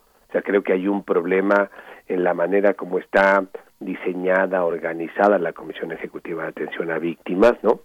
Y eh, también en que, eh, pues digamos, no hay hasta ahora en realidad una política, diríamos, de Estado de atención a las víctimas, ¿no? Y entonces, pues se ha ido poniendo como muchas eh, obligaciones y responsabilidades en la CEAB que son de todo el mundo. Eh, pongo un, ej- uno o dos ejemplos para que se entienda. Por ejemplo, muchas víctimas a consecuencia de lo que han vivido, pues tienen requerimientos de salud, ¿no? De muy diferente tipo, ¿no? Y resulta que la CEAP tiene que resolver o atender esos asuntos de salud. ¿Cuáles son sus posibilidades? Pues enviar a la persona, a la víctima, a una institución de salud, local, federal. Pero ¿qué es lo que pasa? Pues que llega la víctima y, digamos, entra en un programa ordinario de los que hay, ¿no? Donde sabemos, y aún y va a llegar a un sistema de salud con muchas deficiencias, donde probablemente no va a tener la atención suficiente o va a tener que hacer grandes esperas, en fin, todo eso. Y eso a las víctimas muchas veces pues les, les molesta, les enoja porque sienten que no hay una atención que priorice sus necesidades porque muchas veces están son consecuencia de lo que han vivido, de una violación de derechos humanos, de un delito no atendido, de la falta de acceso a la justicia, etcétera, ¿no? Pero entonces resulta que pues llega un momento en que la CEA prácticamente no tiene. Entonces, ¿cuál cuál sería su alternativa? Pues mandar a esas víctimas a hospitales privados. Y bueno, suena bien, el problema es que no hay recursos para mantener una situación así. Entonces, este es un ejemplo de, mientras no haya una solución, digamos, que involucre a todas las instituciones, pues realmente la CEAP va a poder hacer algunas cosas, pero siempre estarán eh, eh, muy por detrás. Otro gran tema, un reclamo de las de las víctimas es la falta de acceso a la justicia, como ya lo decían, sus casos que están en la Fiscalía General de la República, en las fiscalías o procuradurías de los estados y no avanzan y hay un reclamo. Prácticamente allí la CEAP no tiene pues más que en un momento dado ayudar económicamente para que las familias se viajen al lugar donde está su su carpeta de investigación para informarse. Pero realmente hay ahí una gran insatisfacción que está en otro terreno. Entonces, pongo estos ejemplos, pero había muchísimos más, de que mientras no haya una realmente una definición general del Estado, donde haya directrices, algunas muy públicamente marcadas eh, por el presidente como esta, a ver, cada instituto, ah, porque, o déjenme decirles, muchas instituciones actualmente que son las responsables de violaciones a derechos humanos, que van desde el seguro, el ISTE, la SEDENA, la Marina, etcétera, esas instituciones ya no reparan a las víctimas. Simplemente le dicen así, vaya a la CEAP, allá le van a reparar, allá la van a atender. ¿Eso qué ha significado? Pues que las instituciones, cada una, se ha venido desentendiendo del problema y lo único que hace es mandar a las víctimas a la otra institución. Y esa falta de corresponsabilidad entre todas las instituciones, pues otra vez tiene el efecto también de que las eh, instituciones responsables, a fin de cuentas, no experimentan, no, no hay una consecuencia de lo que han hecho ellas a través de sus integrantes y entonces pues lleva a la repetición. Sucede una y otra y otra y otra vez porque tampoco hay procesos realmente de corrección de las fallas y de las deficiencias que está generando los miles o millones de víctimas que tenemos en el país. Entonces yo diría, con estos ejemplos, perdón que me extendí, pero creo que la idea es, hay que elegir una buena persona, pero creo que hay un problema de diseño de la institución, de funcionamiento, y creo que hay una gran carencia de una política que involucre a todas las instituciones. Esa era la idea de la Ley General de Víctimas. Hay un sistema de atención a víctimas, pero que realmente no funciona, que realmente no está pensando y construyendo eh, entre todas las instituciones qué hace cada una para una respuesta realmente integral al reclamo de las víctimas, que es de servicios, salud, acceso a la justicia, etcétera, etcétera. Edgar Cortés, a mí esto me suena, así como lo narras, a una, un proceso pues constante de revictimización de las víctimas que acuden a la CEAP. Y, y bueno, te pregunto, mencionas, eh, y sabemos los capítulos más recientes con Mara Gómez, con Jaime Rochín, podríamos irnos tan atrás como quisiéramos y llegar hasta incluso el sexenio de Calderón. Y, pero yo te pregunto entonces, ¿dónde están las fallas? ¿Son, ¿Son fallas de diseño institucional, de voluntad política, o es que en la CEAP simplemente no se dan abasto con todos los casos que, que llegan? ¿Dónde está el punto de inflexión en esta situación? Yo creo que es una suma. Yo, yo digo, ciertamente es que, digamos, frente a un número pues cada vez creciente de víctimas, pues la institución realmente no tiene la suficiente capacidad de atenderla. También es una institución que hoy frente a eso todos los conocemos porque Mara Gómez en su momento lo dijo, hay más de 450 amparos que está atendiendo la institución porque muchas víctimas se han inconformado por decisiones que ha tomado, algunas o una buena parte de estas alentadas por un grupo de abogados, eh, pues que han hecho, así hay que decirlo, un mercado de atención a las víctimas para obtener eh, beneficios lo más alto posibles, porque esos abogados se llevan la mitad de lo que reciben las víctimas, ¿no? Entonces, ese es, creo que hay un problema, pero la otra creo que es eso, una falta, a fin de cuentas, de una política realmente que, le dé concretos. El presidente ha insistido, particularmente en el caso de atención a víctimas de desaparición, que no habrá, eh, que no hab habría límites para los recursos económicos, eh, y bueno, pues ahora vemos que está el fin del fideicomiso, y frente a ese fin no hay una respuesta clara. Hoy, ¿de dónde y de qué manera se van a resolver las necesidades y los reclamos y las exigencias que hacen las víctimas. Lo que se dice es que va a estar en el presupuesto ordinario de la institución pero pues eso significaría que tendría que crecer significativamente, drásticamente el presupuesto de la CEA para el año próximo y no parece que así van a, vayan a ser las cosas. Otro elemento es que eh, las víctimas, desde que empezó el gobierno, por ejemplo, le pidieron al presidente y a la Secretaría de Gobernación que se creara un mecanismo extraordinario de identificación forense, porque pues todos los restos que se han ido recuperando de fosas clandestinas por la gracias a la búsqueda de las familias no hay una institución que tenga capacidad de identificarlos y lo que hemos venido sucediendo lo que ha venido sucediendo es pues una acumulación de restos que están esperando ser identificados algún día. Bueno pues llevamos dos años discutiendo, se habla, pero esa propuesta, esa cosa que era una petición urgente, sigue siendo un plan, un proyecto, una idea.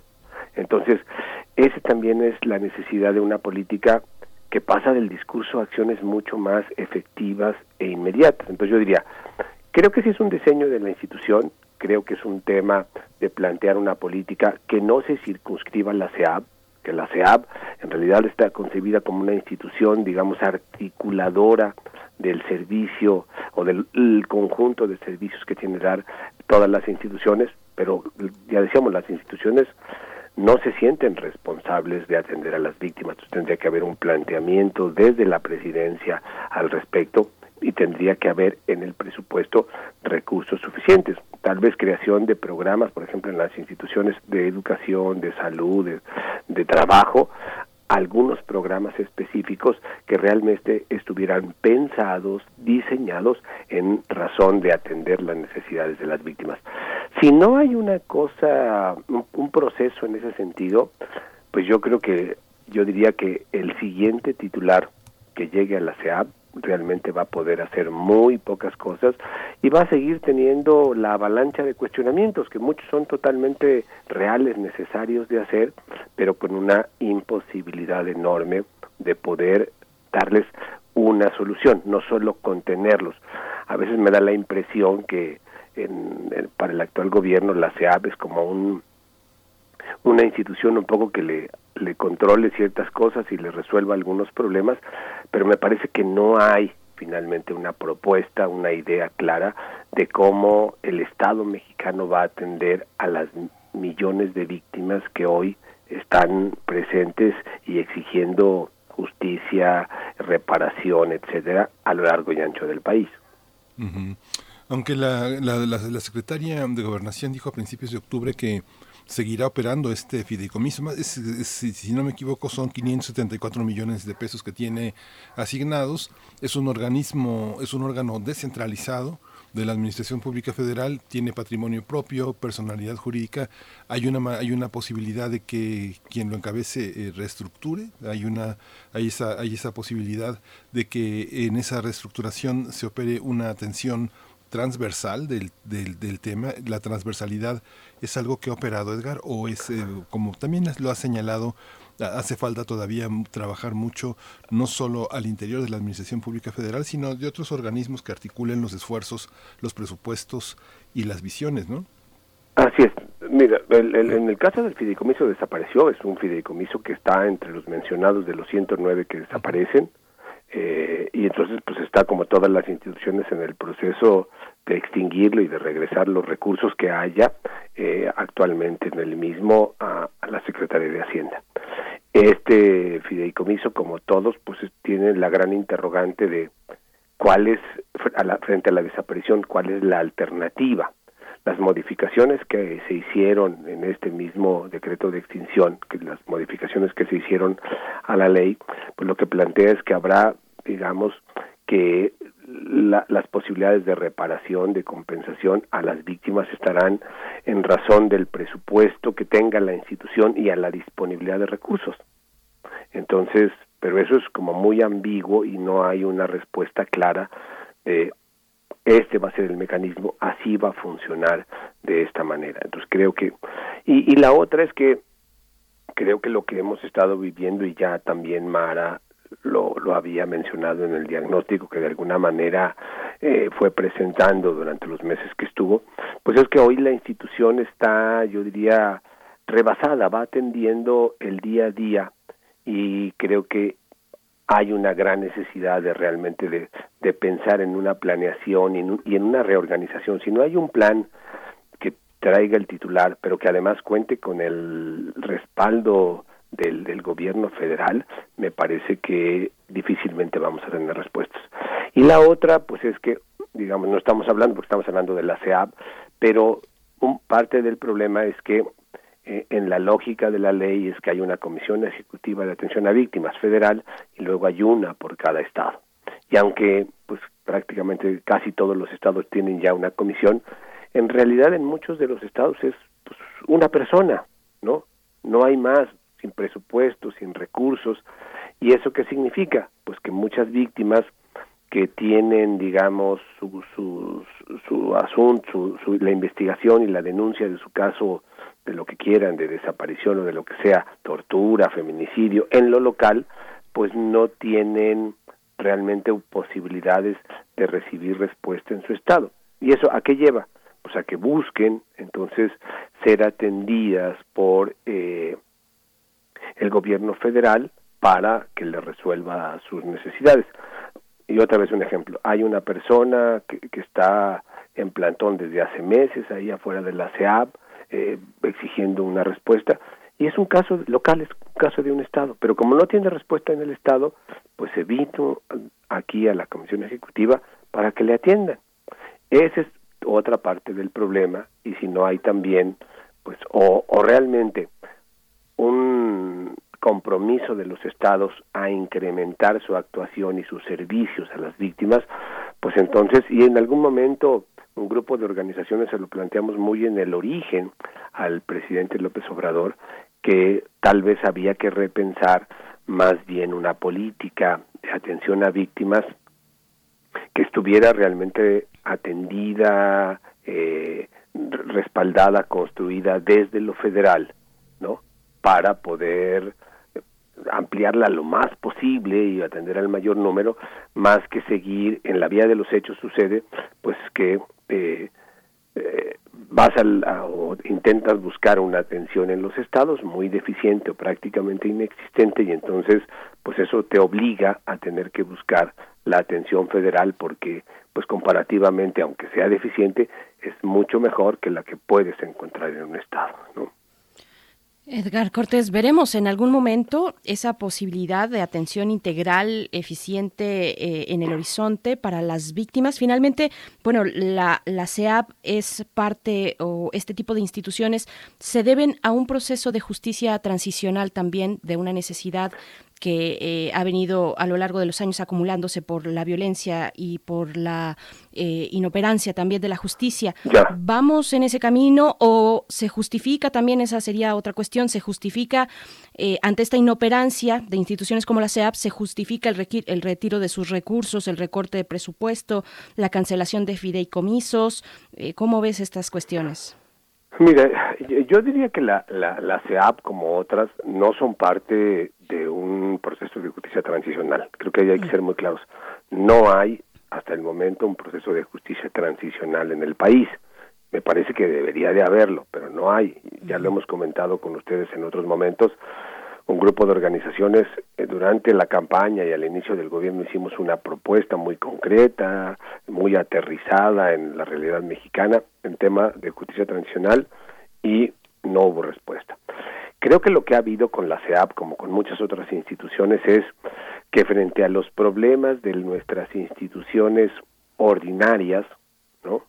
Las secretarías, la fiscalía, nuestro sistema de justicia, etcétera, lo que hemos venido son creando, pues digamos, instituciones extraordinarias que eh, puedan más o menos resolver y ahí estarían la CEAP, el mecanismo de protección a defensores y periodistas, eh, las alertas de género, un montón de cosas, ¿no? Porque el ordinario no sirve, no responde, entonces creamos lo extraordinario. ¿Cuál ha sido el resultado a final de cuentas? Yo digo, pues una multiplicación de instituciones que, es cierto, cuestan mucho dinero al erario y no resuelven los problemas. Y, y desde las víctimas lo único que las, la- les hemos orillado es ahora que en lugar de una ventanilla donde los atiendan, pues ahora hay múltiples de ventanillas y lo que pasa es que vas a una ventanilla y te dicen pase a la siguiente, vas a esa y te dicen pase a la siguiente y así te la llevas y eso es muy frustrante, muy revictimizante como ya decías para para las víctimas en el país. Entonces, sí creo que hay un problema de fondo. De necesidad de, de reformar instituciones de las ordinarias, de repensarlas, porque pues esta vía no parece ser conducente, nos está generando muchísimos problemas y sigue habiendo en el fondo el mismo reclamo. No hay soluciones a las exigencias que finalmente hacen las víctimas de muchos delitos, de desaparición, de tortura, de feminicidio, etcétera. Ese creo que es el, el problema de fondo y eso es lo que tendrían que realmente estarse haciendo. Y si vemos el tamaño y los reclamos de las víctimas, pues yo diría, creo que no hay una respuesta realmente articulada, clara, de largo plazo, porque no, si no es de largo plazo no va a haber manera. Y pues emer- situaciones emer- de emergencia como las que estamos viviendo en el caso de la crisis por el tema del COVID, pues lo que lleva es que hoy el centro de atención es el COVID y eso está llevando a descobijar, a quitarles recursos, a quitarles capacidad a otras áreas que también son indispensables para eh, para sectores, para distintos grupos eh, de nuestra sociedad, en este caso de las víctimas. Entonces creo que estamos pues en un problema donde cada vez hay menos recursos, donde hoy por hoy se privilegia todo lo que está alrededor de la atención por el asunto del COVID, lo cual es entendible, pero pues el costo sin duda que en el mediano plazo puede ser, eh, digamos, generar o ampliar todavía situaciones ya complicadas, ya que tienen mucho tiempo instaladas en el país, como es el tema de la deficiente atención a las víctimas que, que hay, insisto, presentes a lo largo y ancho de, de nuestro país. Edgar, híjole, una última pregunta, Edgar. Para cerrar esta conversación tan, tan interesante, que bueno, seguirá, seguirá y seguirá, porque esto no, no se acaba. Esta, eh, tú dijiste al principio una cosa muy fuerte, que quien lo escuchó y, y puso atención, eh, deja, deja mucha tarea. ¿Cómo identificar a estos cazarrecompensas, como, los, eh, como en el viejo oeste, gente que vive eh, que son, son pseudoactivistas, pseudofeministas, pseudo pseudo aten- at- atendedores de víctimas que en realidad están por el dinero, estos abogados que mencionaste. ¿Cómo identificarlos? Como uno ya aprendió a identificar a los coyotes que están afuera de las alcaldías. ¿Cómo, cómo este, no caer en las manos de estas personas que parecen tan comprometidas, que están en conferencias de prensa, atendiendo periodistas y que, y que mucha gente se acerca a ellos llenas de lágrimas, con los ojos llenos de lágrimas, brumosos, que no reconocen a quien tienen enfrente. ¿Cómo hacerlo, Edgar, tú con esta experiencia que tienes? ¿Cómo identificarlos?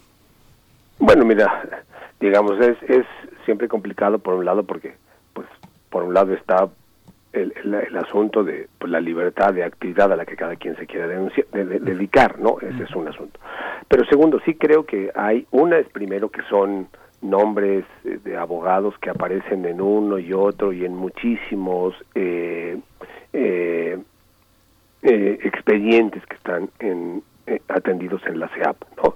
Eh, donde me parece que tal vez una primera es un trabajo de investigación interno y depuración de la institución porque es muy probable que pues tengan eh, gente conocida, gente aliada dentro de la institución que les da información de cuáles son los casos que se están atendiendo, a los que ellos deliberadamente busquen para ofrece- ofrecerles. Creo que ese es un, un trabajo, una limpieza dentro de la institución, una atención de, del- de los casos que, que se llevan. Eh, creo que hay que fortalecer sin duda la capacidad también de litigio de la CEAP. O sea, es claro que eh, a estos abogados pues hay que enfrentarlos, digamos, en los procesos eh, legales que se estén llevando. Segundo, creo que también habría que tener un proceso de coordinación muy, muy cercano con el Poder Judicial de la Federal para cuidar que igual no se construyan redes de complicidad posiblemente con, con jueces o magistrados. Entonces, creo que, digamos, tendría que ser, yo diría, ah, voy a ponerlo así, eh, un poco como un trabajo, digamos, de una especie de, bueno, de una especie, sino de identificar cuál es la red de relaciones, la red de complicidades que este, este, estos abogados y abogadas tienen, ¿no? dentro de la CEAB, eh, en fiscalías, eh, en eh, instituciones administrativas, en el Poder Judicial, como para irla identificando e irle haciendo frente y tratar, a fin de cuentas, de pues de desarticularla, porque yo creo que lo que an- ante lo que estamos es a una tremenda y muy perniciosa red de corrupción eh, que está aprovechándose de las deficiencias y de las necesidades, de las deficiencias de las instituciones y de las necesidades de las víctimas.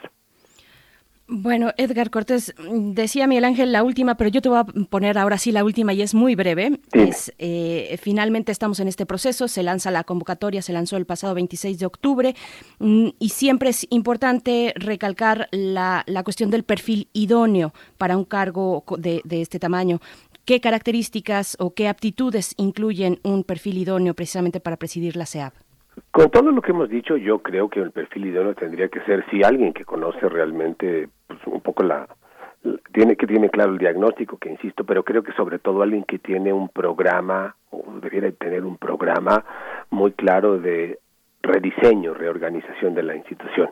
Entonces sí creo que tiene que ser algo, por supuesto, de entrada con mucha empatía, con mucha actitud de servicio hacia las víctimas, pero yo diría sobre todo lo que necesitamos es una persona idealmente que tenga pues mucha idea de la administración pública, que entienda mucho de organizar instituciones, porque el tema no es de reglamentos, recursos, yo diría, no necesitamos un abogado, necesitamos alguien, una persona que tenga idea de política pública y que pueda organizar, repensar, rediseñar la institución eh, en esa lógica.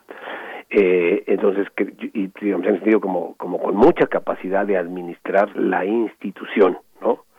Eh, y, y es alguien que idealmente pues tendría que llegar realmente con un respaldo y un compromiso muy claro del gobierno federal de ir poniendo las condiciones para que esta institución tenga respaldo, tenga recursos, pero también para ir generando compromisos concretos, tangibles, que abonen a la solución de las necesidades y reclamos de las víctimas. Yo digo, si algunas de estas características y condiciones no se cumplen, pues lo que vamos a seguir es un, se- vamos a seguir viendo es una institución que pues responde en el mínimo eh, donde se incrementa el enojo, el malestar de las víctimas, ¿no?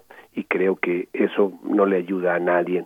Eh, y me parece que, como, como tú lo dijiste, Berenice, lo único que hace es que pues se siga, yo diría, casi institu- institucionalizada el tema de la re- revictimización de, de las personas.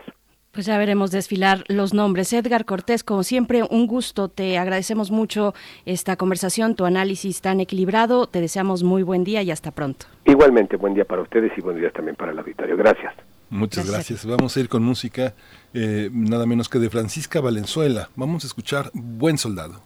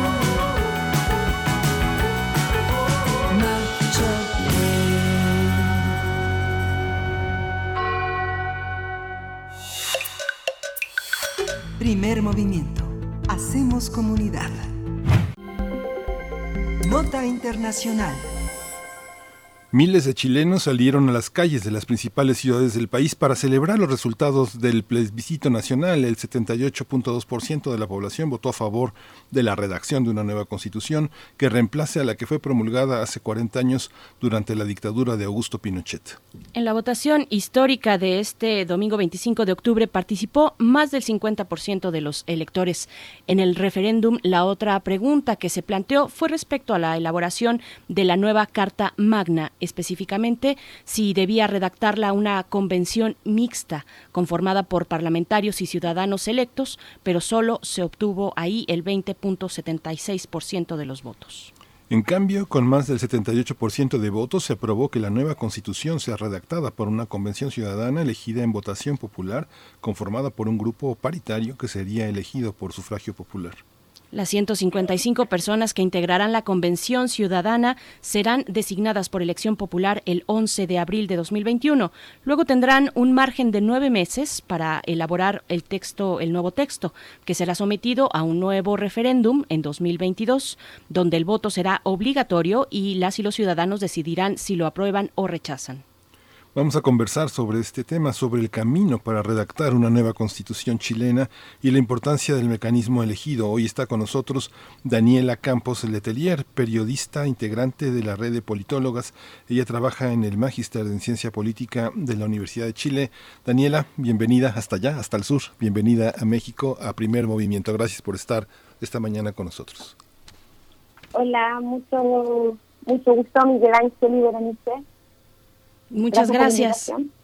Gracias, Daniela, Daniela Campos, eh, por estar con nosotros acá en México. Eh, bueno, te pregunto, una lectura inicial de este proceso, ¿cómo lo viste? ¿Qué nos puedes compartir en un análisis amplio de lo que ocurrió el domingo y lo que ha venido, bueno, lo que ocurrió el domingo que abre la puerta a un nuevo panorama, pero que viene después de una lucha de mucho tiempo? Claro, eh, bueno, el domingo fue un, un hito histórico, fue una fiesta democrática, sin duda, eh, que empezó, eh, como ustedes deben saber, el 18 de octubre del año pasado con un estallido social que dio vuelta al mundo, eh, donde la gente, los ciudadanos salieron a las calles a reclamar cuando los escolares, los estudiantes acá que van al colegio saltaron el torniquete del, del metro, del subte, eh, por un alza de 30 pesos y, y los saltaron, esa vez se lo pasaron y la gente los empezó a seguir. Todo, todo empezó con, con este hecho icónico y después eh, la gente salió a las calles, como que eso abrió los ojos y empezó un movimiento social eh, que pedía exigencias sociales que son básicas en muchos países, pero que en Chile no lo son, como educación gratuita, que solo tenemos un porcentaje, eh, salud gratuita, viviendas dignas, eh, un sueldo mínimo que esté acorde a, la línea de la pobreza, o es el sueldo mínimo de está abajo la línea de la pobreza, eh, y así se fue armando un entramado de peticiones sociales, básicamente para un Chile eh, con más equidad, y eh, esto recayó en la petición de una nueva Carta Magna, porque todos estos temas están entrampados y con un enclave eh, que bien hizo Jaime Guzmán eh, la dictadura con Augusto Pinochet. Entonces, el domingo, eh, cuando se ganó, y se ganó por los porcentajes que ustedes compartían, un 78 versus un 20%, y más encima ganó la constitución, la convención constitucional, que significa que solo ciudadanos y ciudadanas van a escribir eh, la nueva carta y que va a ser paritaria, por lo tanto, eh, Chile sería el primer país en el mundo en escribir una nueva constitución eh, con paridad de género. Eh, se desbordó, toda la gente fue a la Plaza de la Dignidad, que es donde acá se congrega eh, el pueblo chileno. Cuando hay algo importante, tiraban fuego artificial, la gente lloraba, reía, cantaba, imagínate, en general los países después de que terminan dictadura vuelven a ser eh, constituciones no democráticas y Chile no lo había tenía reformas por supuesto pero se conservaba eh, el cerebro digamos de, de la dictadura. Así que fue una fiesta una alegría y tuvo una participación eh, importante además eh, alta desde que se introdujo el voto voluntario en Chile y una alta presencia de los sectores más eh, humildes de Chile y eso también es muy bueno porque antes votaban menos y también una alta concentración de los jóvenes. Y todo esto con pandemia, así que todo eso se celebra. Esta esto, este proceso, Daniela, eh, eh, con la gente que hemos conversado, siempre recuerda a Salvador Allende, pero prácticamente quien recibe toda esta, eh, todo, todo este legado fue pues desde Patricio Alwin hasta la fecha. ¿Cómo ha sido ese proceso? ¿Cómo, cómo esta escuela que también impactó poderosamente en México, los Chicago Boys, le dieron un destino tan, tan oprobioso a la economía chilena, muy vinculada a la economía con la, con la política. ¿Cómo entender este proceso de los últimos años, eh, de los últimos años de este siglo, eh, en una economía chilena en declive? Sí, mira, como bien dices tú, eh, Patricio fue el, presidente de la transición y que recibió el, el poder eh, después de que Pinochet perdió un plebiscito justamente del sí y el no, que él continuaba por más años todavía, quería seguir quedándose, el pueblo dijo no. Y como tú bien dices, eh, durante la dictadura, los Chicago Boys, que son ingenieros comerciales y fueron a la Universidad de Chicago, introdujeron el modelo neoliberal, el modelo capitalista en Chile, y Chile debe ser el país más capitalista de Latinoamérica sin duda, pero tampoco hay un capitalismo puro ni 100% porque no hay libre competencia, eh, al contrario, está la mayoría de los em, negocios eh, en distintos ámbitos monopolizados. Eh, es un país muy caro, eh, estudiar es carísimo, como te decía, la vivienda, la educación, la salud.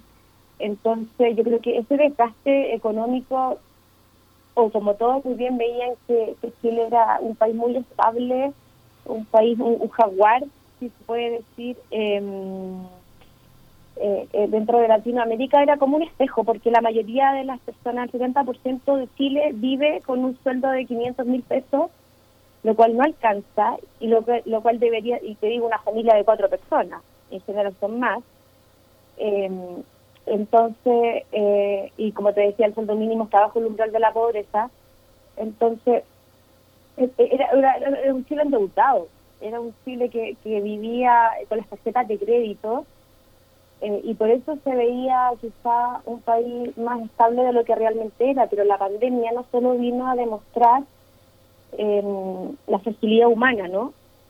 sino que vino a demostrar en Chile, por lo menos, y creo que en otras partes del mundo también, eh, la fragilidad en la que vivían muchos chilenos, que ya se había despertado con esto que les explicaba del 2018, y ahora con la pandemia mucha gente quedó sin trabajo, eh, estaban enfermos, eh, no, no, tenían cómo pagar, eh, tuvimos que volver a las huellas comunes, entonces creo que demostró la verdadera cara de, del Chile, del que vive con la, desde el que viviera con su plata real, sin las tarjetas de crédito, ¿cierto? Sin esta tarjetita plástica, no, no podrían vivir porque están totalmente endeudados.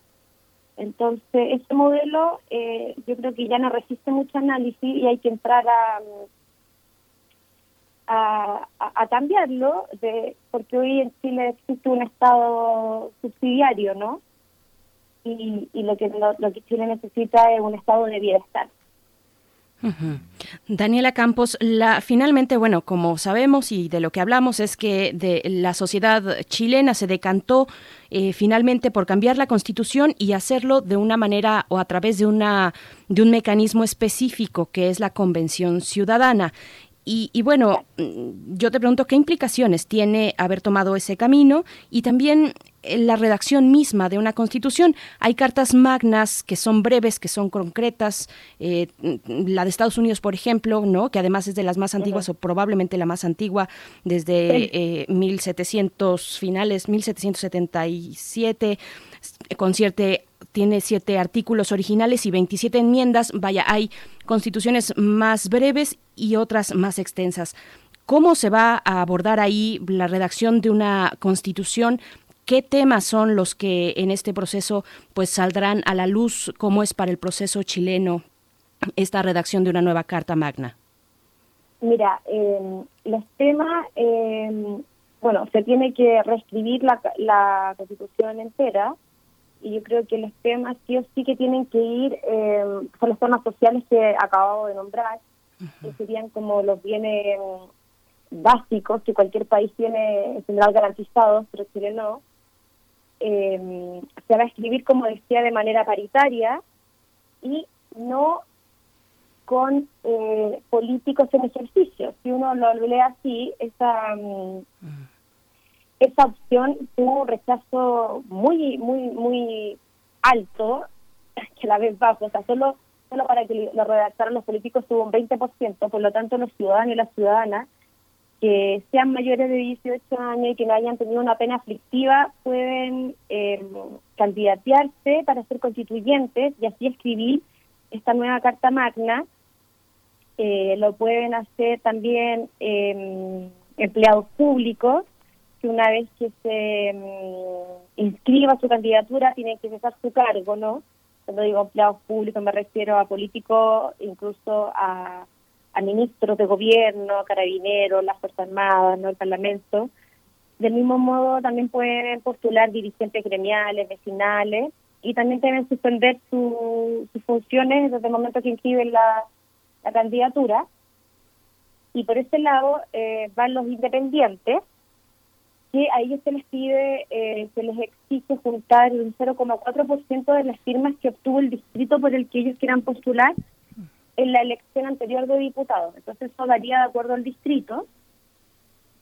Y eso sería un, un una persona que, que fuera sola, digamos, un, un independiente solitario, digamos. Pero también los independientes pueden hacer una lista de independientes y podrían cumplir con incluso si puede, si tienen que por ejemplo eh, presentar cinco candidatos ellos pueden presentar uno más y tienen que juntar el 0,5% de las firmas eh, y eh, al igual que el anterior eh, tienen que juntar las firmas de acuerdo a la elección que sacó el distrito en la última votación de diputados. Y por otro lado, eh, hay independientes que se pueden sumar a pacto de un partido político y con eso no tendrían que juntar firmas, ya el partido lo, lo respalda. Y ahí estarían eh, listos para entrar. Eso sí, las personas que irían con pactos dentro de un partido político no tendrían que tener una militancia activa por lo menos en los últimos nueve meses. Así que esas serían como las tres formas en que los independientes podrían entrar en esta la realización de esta nueva Carta Magna y que a mí me parece muy importante y es lo que la ciudadanía votó y quiere. Entonces tenemos los independientes solo, los independientes como un pacto de independientes y los independientes que se suman a un partido político y que no tendrían que juntar firmas, pero no tendrían que tener una militancia por lo menos en los últimos nueve meses. Sí, impresionante, Daniela. Daniela Campos Letelier, periodista, integrante de la red de politólogas. Pues te vamos a seguir. ¿Dónde, ¿Dónde podemos seguirte? Te agradecemos muchísimo este, esta reflexión y esta claridad sobre lo que un proceso que todavía tiene muchas, muchas cosas que ajustar, pero que, que, está claro, ¿no? Claro. Muchas gracias, Daniela. Sí, la gente creo que tiene claro hacia dónde el Chile que quiere, un Chile más justo, un Chile más equitativo. Eso, eso fue. En Twitter estoy por Daniela Campos Letelier o Danilo, ahí lo tengo abierto y en general hago todo lo que tiene que ver con el análisis, las políticas y, y magíster y todas las cosas donde yo trabajo y escribo las columnas en el diario también. Pues te agradecemos mucho, Daniela Campos Letelier. Pues sí, un proceso que nos entusiasma eh, a toda la región que vimos y que hemos dado seguimiento desde las protestas hasta esta culminación por eh, el plebiscito, por el sí. Así es que estaremos atentos, atentas a lo que ocurra a este proceso eh, complejo, complejo sin duda, pero también democrático, republicano. Y, y bueno, muchísimas gracias, Daniela. Un desafío importante. Así es, muy, muy importante para el propio Chile y para también la región y lo que significa en, en, las expectativas, eh, bueno, de una izquierda que, que, que, tiene la historia que tiene, pues, en este, en este continente. Gracias, Daniela. Nos vamos a ir con... Sí, muchas gracias. Fíjate, Benice, que rápidamente te que quería como comentar muy rápidamente este días eh, de coraje, crónicas y reportajes que publicó este Galo Gómez eh, en, eh, en 1999 es un es un libro importante, lo editó Grijalvo y por aquellos años, hace 20 años falleció Galo Gómez, uno de los fundadores de, de Milenio, uno de los uno, uno de las personas que trabajó durísimo en la jornada semanal, escribió una serie de crónicas porque se fue a Chile, se fue a Chile como un coordinador de reportajes para, eh, para Sudamérica. Primero estuvo en Santiago, luego estuvo en Brasil, en Río de Janeiro. Hizo un trabajo muy importante y reunió todas las cartas de una enorme desilusión de un enorme contraste. Galo llegó en 1973 con sus padres, dos eh, científicos sociales notables en, el terreno de la pedagogía, dos grandes maestros para México. Eh, y justamente Galo regresa a Chile con una enorme desilusión y escribe algo que es muy breve, pero lo quiero leer porque Galo ya no está, pero sigue estando, porque Chile el Chile que no vio es un Chile que describió en sus grandes crónicas. Dice, para la derecha, esta transición es su obra maestra, es el producto más acabado del largo camino de sacrificio patriótico que inició cuando se le puso un alto al abuso marxista en 1973, el hecho de que ellos no gobiernen en democracia solo demuestra la ingratitud de ciertos procedimientos electorales, pero la obra es de ellos, dicen. Y si hubiera que volver a defender la democracia como lo hicieron en el 73, no dudarían en volverle a poner el fusil en la boca a Salvador Allende. El gobierno de Alwin y los socialistas les han robado las banderas que ellos tejieron. Hay que volver a esas crónicas de los 90 de un Chile pues muy muy complejo, muy diferente al que soy y que en los últimos 20 años pues ha tejido una una gran democracia que pues que nos tocará ver, Berenice. Uf, bueno, con esta cita eh, justo que acompaña el cierre de esta de esta charla sobre Chile eh, por hoy solamente porque esto continúa y daremos seguimiento. Con esto nos vamos a despedir. Eh, vamos a ir con música. Vamos a ir eh, con música, pero antes despedimos a la radio Nicolaita. Mañana a las 8 de la mañana nos encontramos con ustedes. Vamos a ir al corte con esta canción de Clea Vincent, Nuit sans sommeil, es lo que vamos a escuchar a continuación. Quédense aquí en primer movimiento, vamos con música y luego al corte.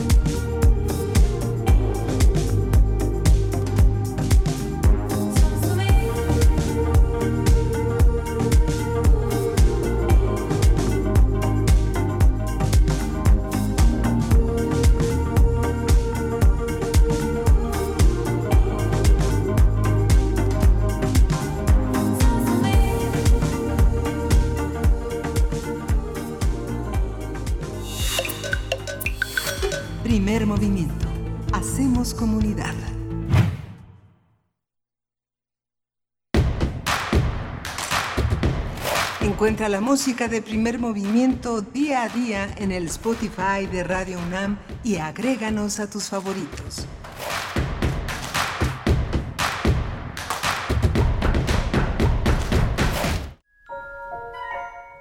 En un vecindario de hermosas casas de color pastel, jardines verdes, con alguna florecilla creciendo caprichosa sobre la verja, acontecen también cosas extrañas que solo quien está adentro puede ver. ¿Escuchaste ese ruido? El terror ha entrado a tu casa. Desde la Radio Nacional de España, te traemos cuatro obras de radioteatro que no te dejarán dormir. Drácula, Extraños en un tren, Psicosis y El Exorcista. Escúchalas todos los sábados de noviembre a las 20 horas por Radio UNAM. Enciende la radio, cierra los ojos y viaja al terror. Radio UNAM. Experiencia sonora. En 2021 se llevarán a cabo las elecciones más grandes en la historia de México. Se renovarán más de 21.000 cargos públicos y tú elegirás a quienes los ocuparán. Para poder votar en esas elecciones es fundamental que tu INE esté vigente. Si tu credencial perdió vigencia o está por vencerse, hay que renovarla. Hazlo cuanto antes. Tienes hasta el 10 de febrero del 2021 para solicitar la renovación. Con tu INE vigente, participa. Contamos todas, contamos todos. INE. Vigésimo quinta emisión del Festival Internacional de Cine para Niños y No Tan Niños. Del 15 al 22 de noviembre. En la plataforma de filminlatino.mx. En Canal 11 y Canal 22. Consulta cartelera en la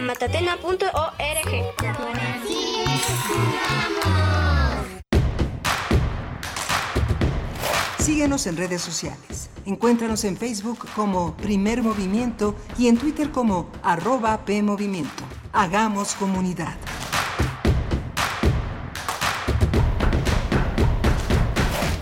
Bien, ya estamos, estamos de vuelta en primer movimiento. Gracias, gracias a ustedes por continuar en la sintonía de la radio universitaria, en Radio UNAM.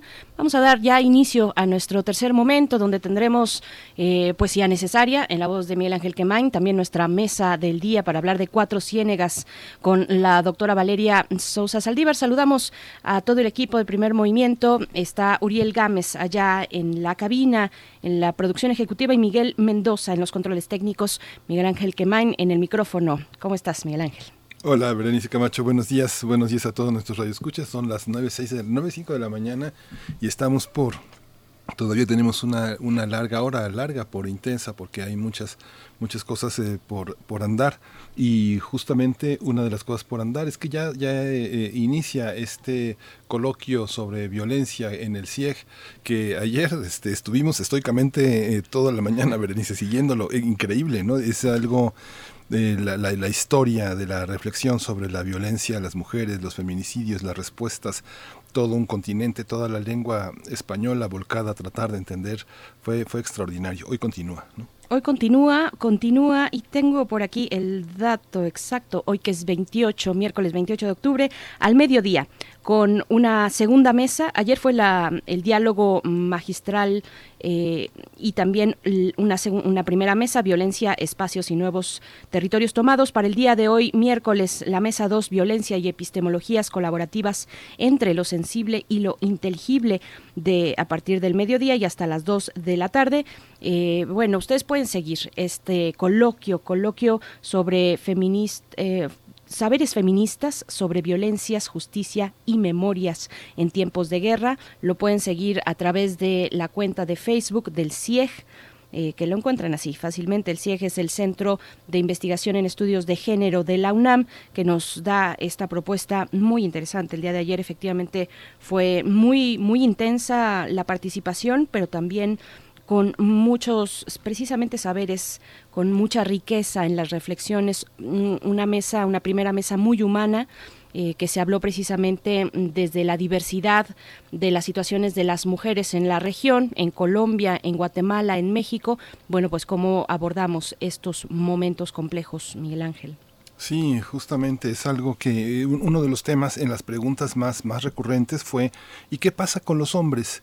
que finalmente son este es una pregunta que es muy importante pero justamente desde esta reflexión este pues son los daños colaterales. Digamos que las masculinidades eh, no pueden ser eh, reflexionadas, no, no se puede reflexionar sobre ellas sin pensar el tema de la mujer.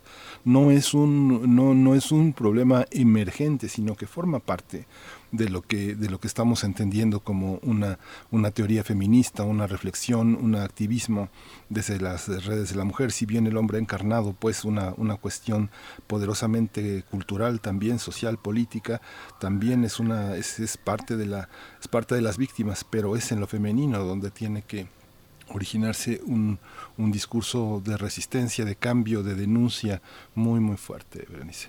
Así es. Bueno, solo decir que sí, que, que se abordó hacia el final de esa mesa el tema de los hombres, se preguntaba por ahí, y bueno, se decía la violencia sobre los hombres ejercida por otros hombres, pues es parte también de este mismo problema cultural y social, de esto que llamamos el patriarcado. Así es que bueno, acérquense, eh, se identifiquen como se identifiquen, acérquense si tienen oportunidad este mediodía, ahí a la cuenta de Facebook de El CIEG. Y nos vamos a ir con poesía porque tenemos una hora bastante apretada. Vámonos con la poesía. ¿Todo listo, Miguel Ángel? Listo. vamos. Primer movimiento Hacemos comunidad.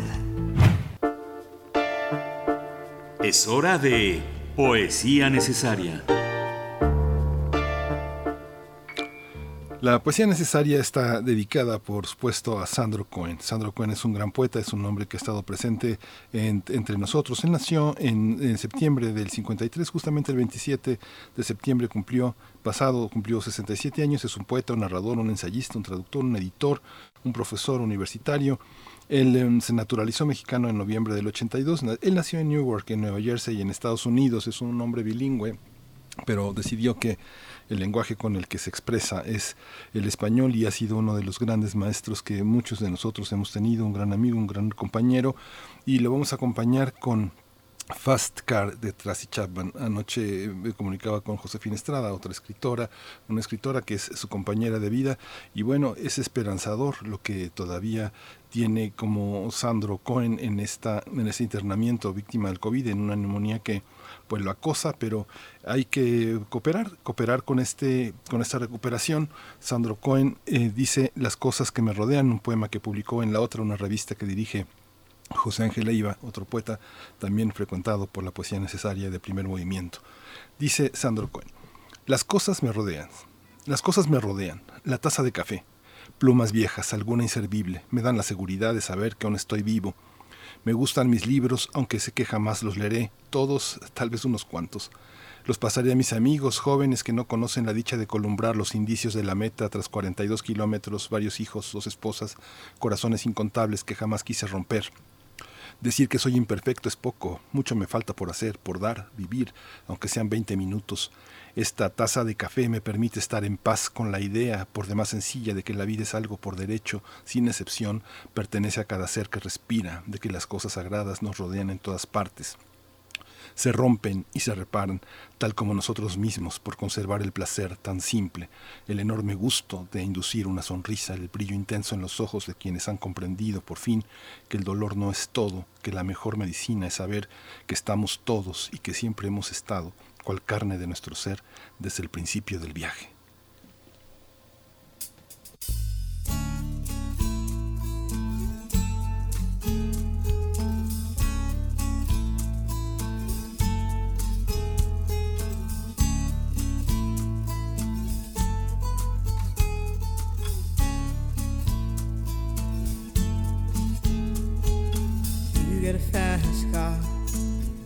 Ticket to anywhere.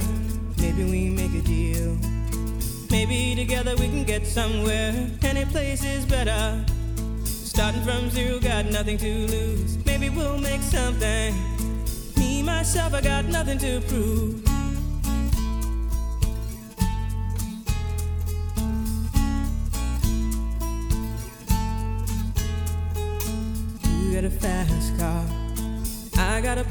Get us out of here. Been working at the convenience store.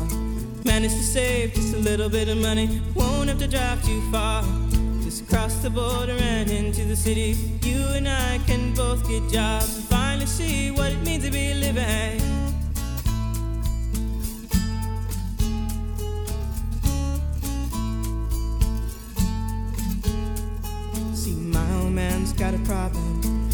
With the bottle, that's the way it is. He says body's too old for working. His body's too young to look like his. My mama went off and left him.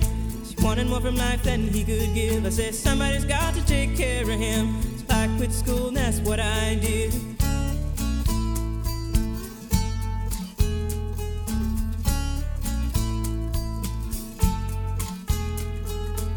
You got a fast fast enough so we can fly away? We gotta make a decision. Leave tonight or live and die this way.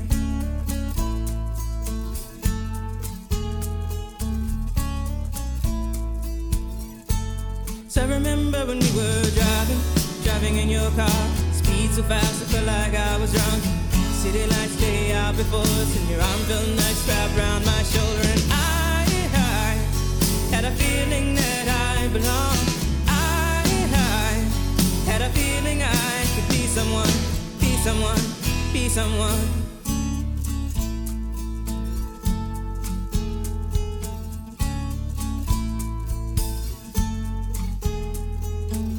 You got a fast car. We go cruise and entertain ourselves. Still ain't got a job. Now work in the market as a checkout girl. I know things will get better. You'll find work and I'll get promoted. We'll move out of the shelter, buy a bigger house and live in the suburbs.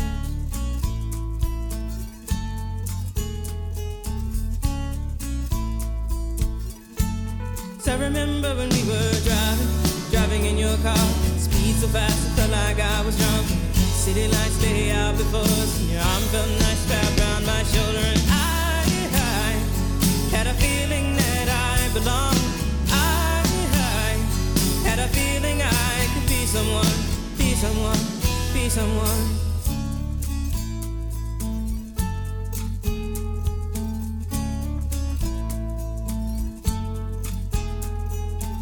You got a fast car. I got a job that pays all our bills. Instead of drinking late at the bar, see more your friends than you do your kids. I'd always hope for better. Thought maybe together you and me find it. I got no plans, I ain't going nowhere. So take your fast car and keep on driving.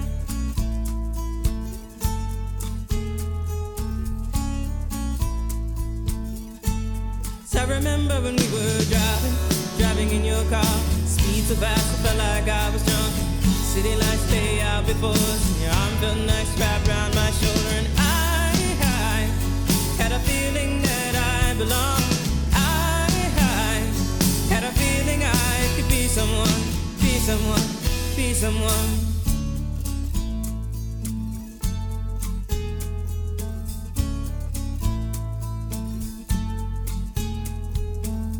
Got a fast car. Is it fast enough so you can fly away? You gotta make a decision. Leave tonight or live and die this way.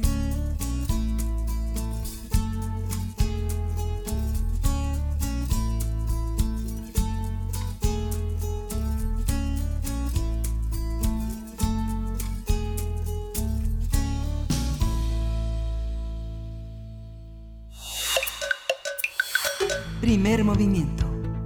Comunidad. La mesa del día. Recientemente, un grupo de ejidatarios del municipio de Cuatro Ciénegas, Coahuila, inició los trabajos de rescate de un tramo del río Mezquites que se había secado hace más de 50 años. Se trata de otro esfuerzo más para conservar este ecosistema único en el mundo y que se encuentra amenazado por la sobreexplotación de los pozos de agua en este valle. La situación en Cuatro Ciénegas es complicada.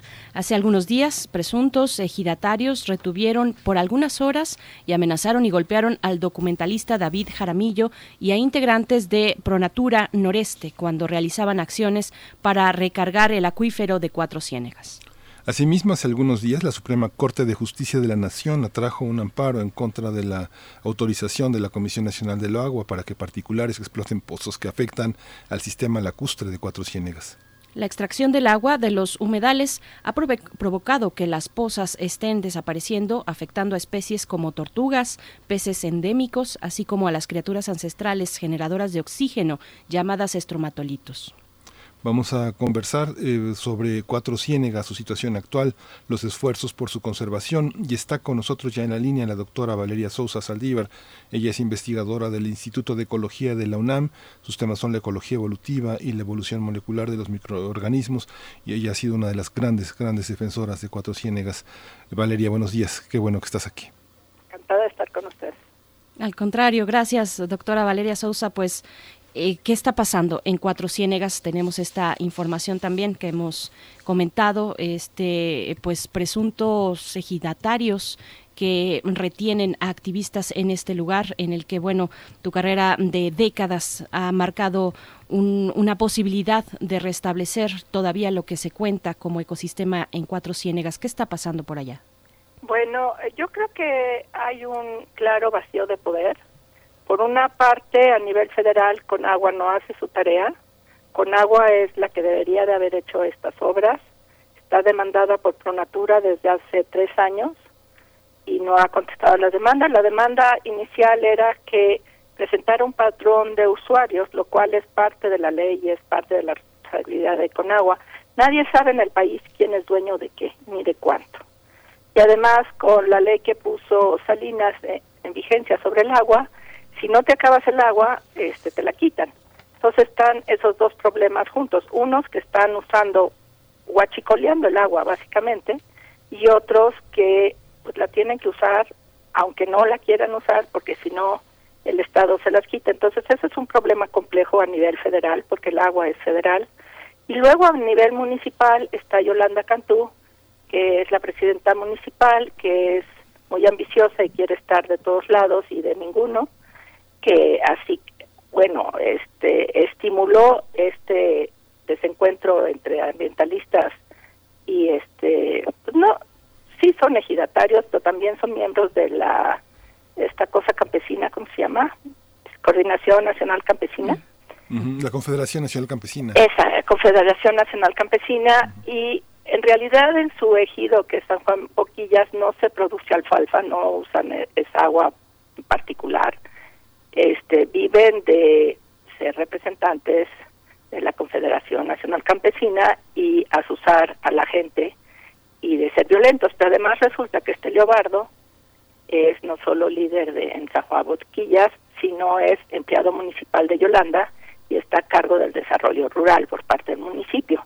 Entonces Yolanda no solo no lo frenó, lo estimuló a que golpeara a la gente y que trajeran a sus amigos y solamente yo estaba del otro lado del canal, resguardada en la camioneta de Mauricio de la Maza, a quien le luxaron un brazo y este, no el hombro, y le lastimaron el cuello, está en el hospital. No es pequeña cosa. Y este, yo estaba resguardada con la abogada de Pronatura diciéndome no salgas y pon los botones y este y me estaban cuidando los niños del Cebeta y el constructor se llama Carlos, pero yo nunca temí por nada, pero porque soy una responsable.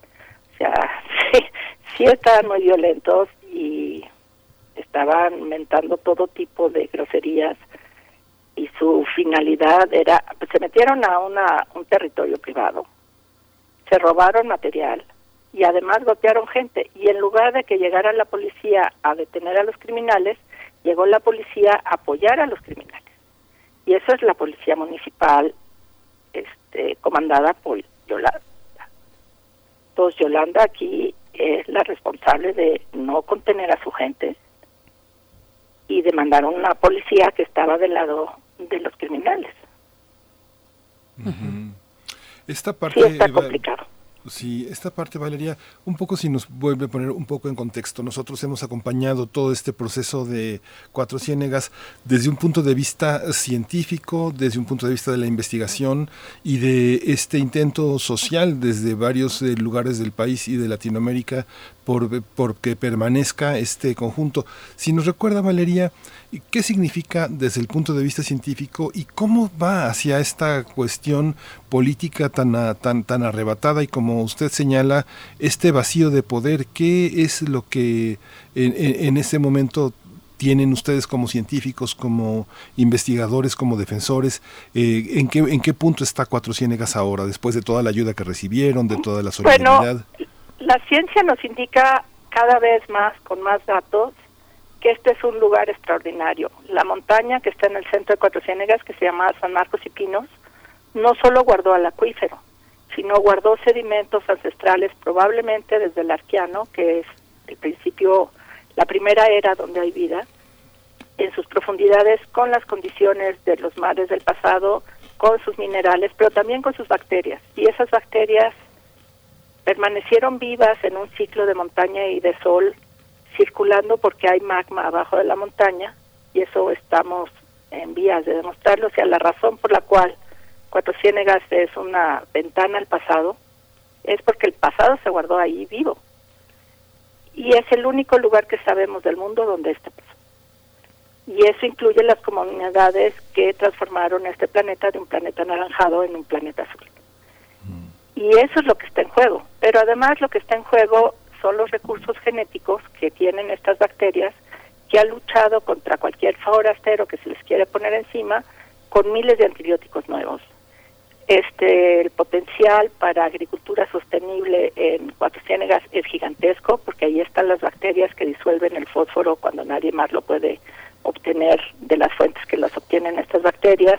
También promueven el crecimiento de las plantas, Ah, sabemos que hay antitumorales, ya están publicados, no uno, sino varios. Y todos estos recursos están siendo estudiados y prospectados por los mismos niños de Cuatro Ciénegas, los chicos que están en el CEBETA 22. Y uno de ellos que estuvo con nosotros en 2004 ya tiene el doctorado y es líder del proyecto que se llama Génesis, donde la bioprospección es el futuro de Cuatro Ciénegas. O sea, tenemos en mente un futuro de biotecnología sustentable, o sea, tenemos el hub, el, la verdadera gallina de los huevos de oro. Y lo que está en peligro es el agua, porque si no hay agua, pues estas bacterias no les, o sea, no se mueren, se van adentro de la montaña, pero no las vamos a ver. Y por lo tanto no vamos a poder accesar a esos recursos que pueden ser de gran importancia para la humanidad y además vamos a perder la oportunidad de que los niños de Cuatro Ciénegas tengan las patentes de estos recursos y sean el verdadero ejemplo del Tratado de Nagoya, donde los dueños de los recursos naturales, los dueños de la tierra, sean los mismos que la pueden explotar de manera comercial, obteniendo las ganancias que tienen que regresar a su sitio de origen. Entonces, lo que está en juego es mucho, no solo desde el punto de vista científico, sino social. Y me da mucho orgullo decir que eh, Héctor Arocha, junto con su familia, han transformado la sociedad de Cuatro Ciénegas. Este, ahora se atienden con el 2040 los niños desde que nacen hasta que van a tener empleo. Y todo eso es un esfuerzo local. Pero todo está en juego si se va el agua. Si se va el agua, la pobreza viene y los ricos se van a San Antonio y los pobres se quedan aún más pobres. Entonces, Conservar el agua de Cuatro Ciénegas es de primera necesidad por todas las razones que se te ocurran. No solo los peces y las tortugas, sino recursos genéticos, los niños, el futuro. Y escucharte, doctora Valeria Sousa, hablar del Cebeta es muy, muy emocionante, muy conmovedor lo que ha pasado ahí, porque es un ejemplo de educación y de acompañamiento desde la aplicación de la ciencia para reestructurar el tejido social. Es de verdad un experimento muy, muy emocionante y muy humano. Eh, pero tenemos también esta, esta situación en medio de todo esto eh, y de la luz que ha llevado este proyecto que, encabezas eh, junto con todo tu equipo. Hay cuestiones muy, muy complejas, hay muchos actores en juego.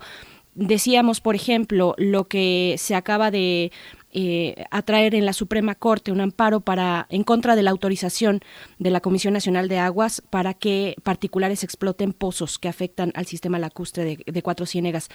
¿Cómo, cómo incorporar a todos estos actores? Eh, la Suprema de, Corte creo que cuando estaban golpeando a, Mauricio de la Maza, que es quien puso el recurso en la Suprema Corte y a David Jaramillo, la Suprema Corte se espantó y se echó para atrás.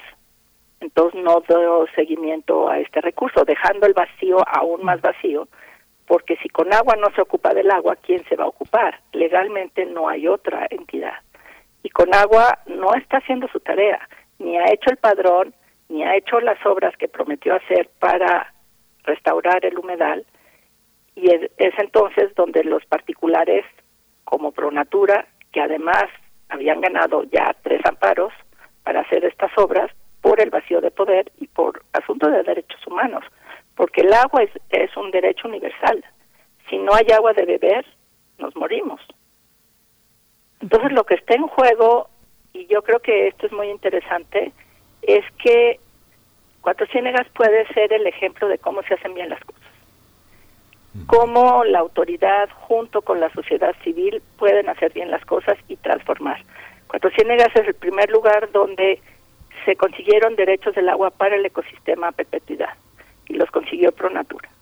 Entonces, este, y ahí es donde ocurrieron las primeras dos vedas que hizo el gobierno de México antes de, de vedar todo el norte de México que era de libre alumbramiento. Entonces, como es tan importante Cuatro Ciénegas, puede ser el, punto de inflexión donde finalmente venzamos a este gobierno inepto y corrupto, porque sí, Conagua es corrupta y el de Conagua de Saltillo está mintiendo, con que no sabía que esto no iba a pasar, que no sabía de los gaviones. Claro que le habían avisado y claro que sabe de las demandas y solamente se hacen pato porque se han hecho pato toda su vida. Se han dedicado al negocio de vender agua, no al negocio de controlar el agua y es un problema gravísimo a nivel mundial. Pero en México ya está las sequías, las guerras del agua, ya vimos qué pasa en Chihuahua, y cuando hay estos vacíos de poder, se cuelan los que no deben de colarse, como la presidenta municipal de Cuatro Ciénegas, que no tendría ninguna injerencia en regular el agua. Esa no es su tarea. Ese vacío de poder, cuando empezó, digamos que este, este Estado es, es, un, es un Estado que tiene una vigilancia especial ahora, justamente por la pandemia y justamente también por el tema electoral. ¿Qué pasó ahí, Valeria? ¿Cuándo empezó este vacío de poder? Y si el presidente que está enterado de tantas cosas y el agua es federal, ¿por qué no ha habido una respuesta más enjundiosa por parte de ustedes que tienen una voz tan potente como científicos? Pues me encantaría saberlo. Ahí sí, pues sus apuestas son tan buenas como las mías. Es que eh, en realidad hay mucho ruido y pocas nueces, como diría Shakespeare. O sea, no, no hay esencia, no hay consistencia. Y la 4T le importa mucho este los campesinos, pero en realidad no les ha dado ni seguros para las cosechas, ni los ha apoyado de verdaderas maneras. O sea, dar una beca no es realmente apoyar. Transformar una sociedad implica educar, implica dar empleos reales no nada más dar una beca. Y yo creo que ahí el presidente se equivoca viendo nada más las cosas muy inmediatas en lugar de ver el problema a profundidad. Y es que el campo mexicano está destruido por años de corrupción y de estos cotos de poder que han tenido unos cuantos, como Leobardo Sánchez, el cual cree que por ser empleado municipal puede llegar a un terreno privado, romper la cadena, meterse, robar cosas y golpear. O sea, eso lo empoderó su jefa. Y nadie está deteniendo a nada. Yo no estoy diciendo que el gobernador de Coahuila sea particularmente bueno o malo. Mi impresión de él es neutra. No, no lo conozco bien. Conozco a su secretaria del Ambiente, que es de 10, se llama Eglantina Canales, y con ella hemos trabajado siempre muy bien. Es una tipaza, es muy competente, pero hay ciertos límites que una secretaria del Ambiente puede hacer y qué no puede hacer. Y el agua está dentro de esos límites. El agua es federal y con agua no está haciendo su chamba. Y el este presidente no está empujando con agua que la haga. En este incidente violento que nos narras, doctora, y que también la jornada reporta, eh, si quieren acercarse quienes nos están escuchando, hay una eh, nota ahí que le dedica la jornada a esto que ocurrió, a este momento violento donde finalmente David Jaramillo mm, resulta lesionado. Te pregunto un poco para, para mayor conocimiento, ¿quién es él y, y qué trabajo estaban realizando en esos momentos cuando se da esta irrupción violenta por ejidatarios de la Confederación Nacional Campesina? Nos comentas. Este David ha trabajado con nosotros desde 2012. Él ha estado, o sea, se presentó ese mismo día, pasaron muchas cosas. En la mañana fue la violencia y mientras que David estaba denunciando en el MP de Monclova porque el MP de Cuatro Ciénegas no funciona, este presentamos el libro que estuvimos trabajando David y yo por años, que son cartas de amor al ecosistema y se llama Parpadeo Cósmico y esa, ese libro es extraordinario, es de una belleza enorme, pero también es todo este mensaje que solamente el amor puede transformar la sociedad y el futuro. Y como todos los que escribimos cartas ahí tenemos vínculos de amor a Cuatro y a los niños y a su futuro. Y él también hizo un documental sobre Cuatro Ciénegas que también se llama Parpadeo Cósmico, donde se denuncia toda esta, esta este conflicto social, este, esta tensión por el agua. Y entonces David estaba grabando, digamos, las guerras del agua 2, que es, bueno, cómo recuperar el humedal. Con Pronatura ya se ha recuperado varias partes, en el Rancho Orozco, permitido por el dueño del Rancho Orozco, en la Becerra, con permiso de los ejidatarios de Cuatro Ciénegas, y este era el, este, la etapa 3, digamos y los humedales que han recuperado con los gaviones en Orozco y en la Becerra funcionan muy bien.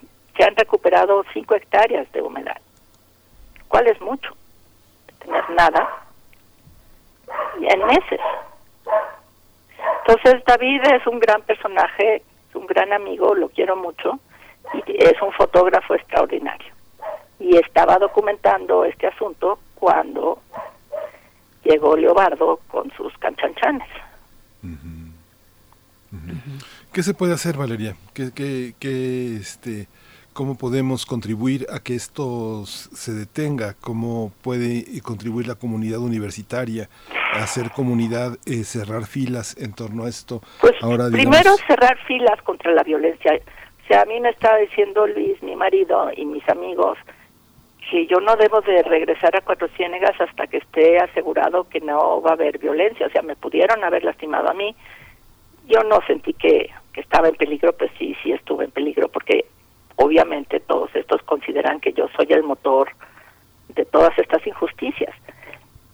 Y, y pues sí, estaba yo encerrada en la camioneta, a escasos 20 metros de la acción.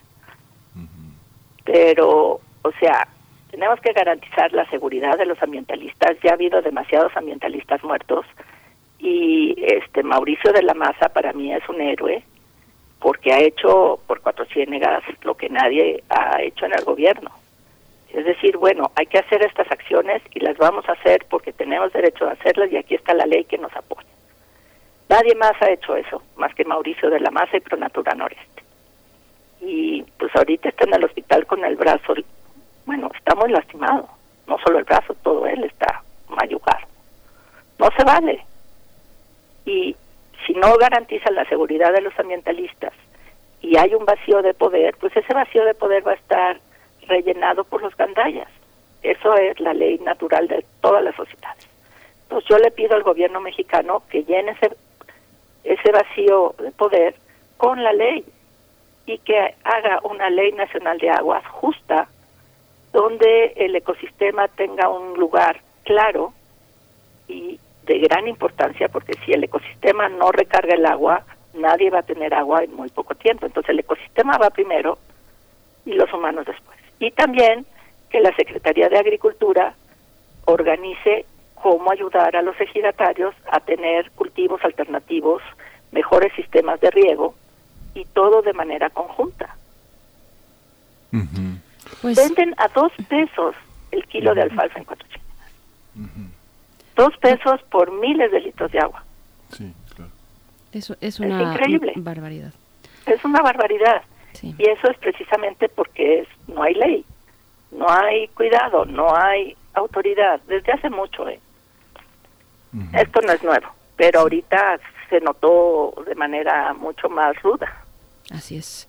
Pues te vamos, vamos a agradecer mucho, doctora Valeria Sousa, si nos mantienes eh, precisamente informados de todo el transcurso de esta situación que llega a actos pues de, violencia, como ya nos narras. Te agradecemos mucho, como siempre, eh, doctora Valeria Sousa, científica, defensora también de Cuatro Ciénegas, investigadora del Instituto de Ecología de la UNAM, por, por esta conversación, por las anteriores y las que vienen también. Muchas gracias. A sus órdenes, como siempre, Berenice. Gracias. Gracias, doctora. Bueno, pues, pues, vamos. Vámonos a lo siguiente. Vámonos con lo siguiente, hablar un poco de literatura. ya está nuestra invitada en la línea. Primer movimiento. Hacemos comunidad. ¿Será que soy feminista? Ese es el título más reciente del libro más reciente de Alma Guillermo Prieto, donde se cuestiona temas en torno al feminismo y sus diferentes facetas, sus matices en el mundo actual. A partir de sus propias vivencias, la periodista y escritora reflexiona sobre su posición como mujer ante los movimientos feministas de hoy. Se trata de una obra que aborda temas complejos como el movimiento MeToo o la situación racial brasileña que costó la vida del activista Mariel Franco. Sí, la autora también propone una definición de ética feminista que contemple la tolerancia y la aceptación de la diversidad de maneras de ser mujer. Vamos a conversar con Alma Guillermo Prieto, ya está en la línea y vamos a hablar sobre este ensayo y las preguntas en torno al feminismo. Alma Guillermo Prieto es periodista, profesora, bailarina, escritora mexicana que radica en Colombia, es autora del libro ¿Será que soy feminista? Alma Guillermo Prieto, qué gusto, qué gusto tenerte aquí después de tantos años. Muchas, muchas gracias por aceptar esta conversación. Pues muchas gracias a ustedes y muy contenta de estar enlazada con México. Sí, ¿cómo les gracias. Muy bien, pues muy emocionados con esta conversación. Alma Guillermo Prieto, bienvenida a Primer Movimiento en Radio UNAM. Eh, yo te pregunto, ¿cómo, ¿cómo interpreta una escritora y mujer de izquierda, que ha sido tu, camino durante tanto tiempo, durante todos estos años, desde muy joven, eh, esta vocación y esta militancia hacia la izquierda, un momento político como este? ¿Cómo se interpreta este momento emprendido por las mujeres?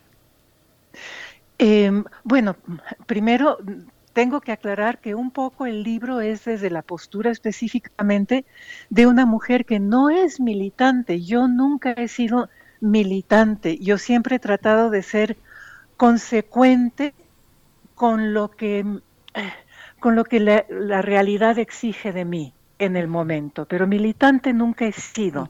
Y justamente cuando yo digo, ¿será que soy feminista? Es porque yo me pregunto, ¿será que es suficiente con eso? ¿Será que es suficiente con estar presente, con, con hacer lo que yo he hecho toda la vida, por ejemplo, que es estar con las mujeres que he entrevistado, sobre las que he escrito? ¿O es necesaria la militancia para ser feminista? Y mi media respuesta, porque en realidad el libro es una serie de preguntas, mi media respuesta es, como siempre ha sido para mí, la libertad. Y el feminismo que yo siempre he dado por hecho que yo he practicado, que yo he vivido esta manera de asociar la propia experiencia. Es un libro eh, extraordinariamente escrito porque está lleno de asociaciones que definen y redefinen todo lo que entendemos por la vida de una mujer y también de un hombre. ¿Cómo, cómo está pensado esta reunión de textos? Y si tú encuentras eh, un foco de reflexión, decíamos que es la ética, pero ¿Cómo lo, cómo lo piensas? ¿Qué mujer está detrás de, de, estas palabras? ¿Una mujer un poco rara? ¿Una mujer que decidió no tener hijos? ¿Una mujer que se hubiera suicidado si hubiera tenido, no hubiera tenido las posibilidades de abortar? ¿Una mujer que eh, hubiera podido quedar embarazada y sin poder abortar, sin la libertad eh, incondicional de hacerlo? ¿Cómo, cómo, cómo, cómo, cómo encuentras a esa mujer, Alma? Eh, pues ojalá que con mucho sentido del humor, porque creo que sin humor no se sobrevive en este mundo tan duro y sobre todo siendo, como tú dices, como yo digo en el libro, una persona a la que se define como rara, eh, como pues estoy acostumbrada a que me definan a mí porque no, no entro muy bien en ningún patrón. Eh, y por eso también mi reivindicación de la libertad, la libertad para ser raras, para ser extrañas, para no estar en ningún cajón, para no peinarnos o para no tener hijos o, o, para no vivir en matrimonio porque eso es una jaula que nos aprieta demasiado. Eso es ser rara. Ahora, ¿qué quise yo hacer en el libro? Eh, en realidad no quise hacer nada.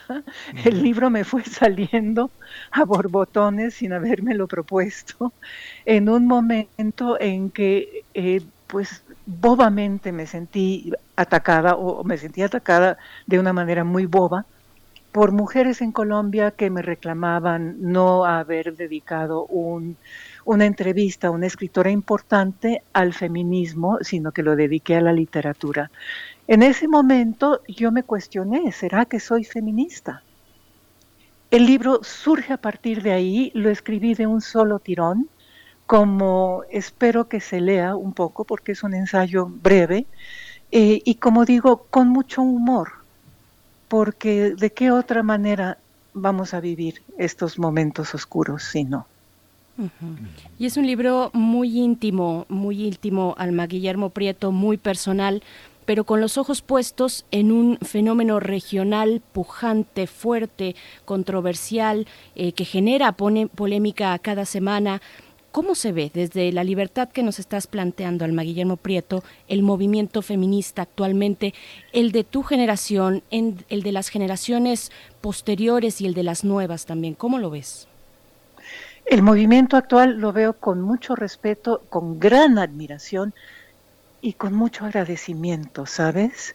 Em, una de las cosas que yo trato de hacer en el libro es unir justamente, servir un poquito de puente entre mi generación, que pues tuvo momentos muy importantes en los años 60, 70, y el movimiento actual, em, para que, ya que todas las revoluciones quieren comerse a sus padres, y, esta es una revolución, como yo digo en el libro, es una de las la revolución más grande de nuestros tiempos. Ya que eso es así, que procuremos en esta nueva ola evitarlo, que reconozca la nueva ola lo que se ha hecho antes para permitir que las mujeres de hoy estén donde están y que nosotras como mujeres que muchas veces hemos visto a la nueva generación un poquito de lado, un poquito como, ay, estas niñas que se quejan tanto, eh, verlas como lo que son, mujeres tremendamente valientes y creativas. Yo creo que el movimiento de las mujeres actual es un movimiento muy creativo en sus formas de expresión. Entonces digo que yo agradezco porque me permitió a mí, como a tantas mujeres también de mi edad, decir, esto me pasó a mí y tengo derecho de reclamar.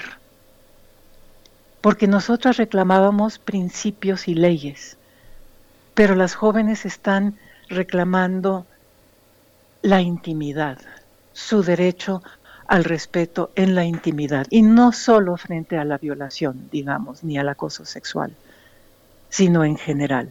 Eso me conmueve, eh, me ha aportado, así lo veo yo.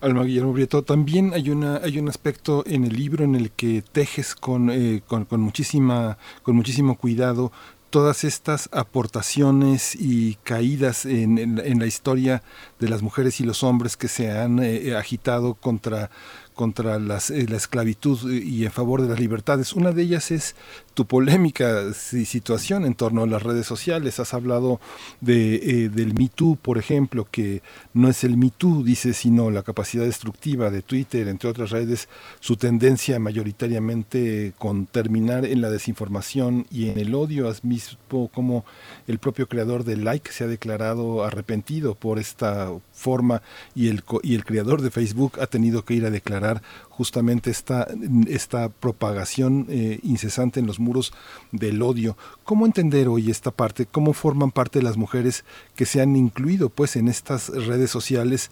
Eh, eh, finalmente, ¿qué hacemos con ellas como mujeres? ¿Cómo, ¿Cómo nos entendemos? ¿Cómo nos relacionamos? ¿Si sirven o desde este punto de vista hay que tener una desconfianza, una distancia? A ver, ponme la cita en contexto. Sí.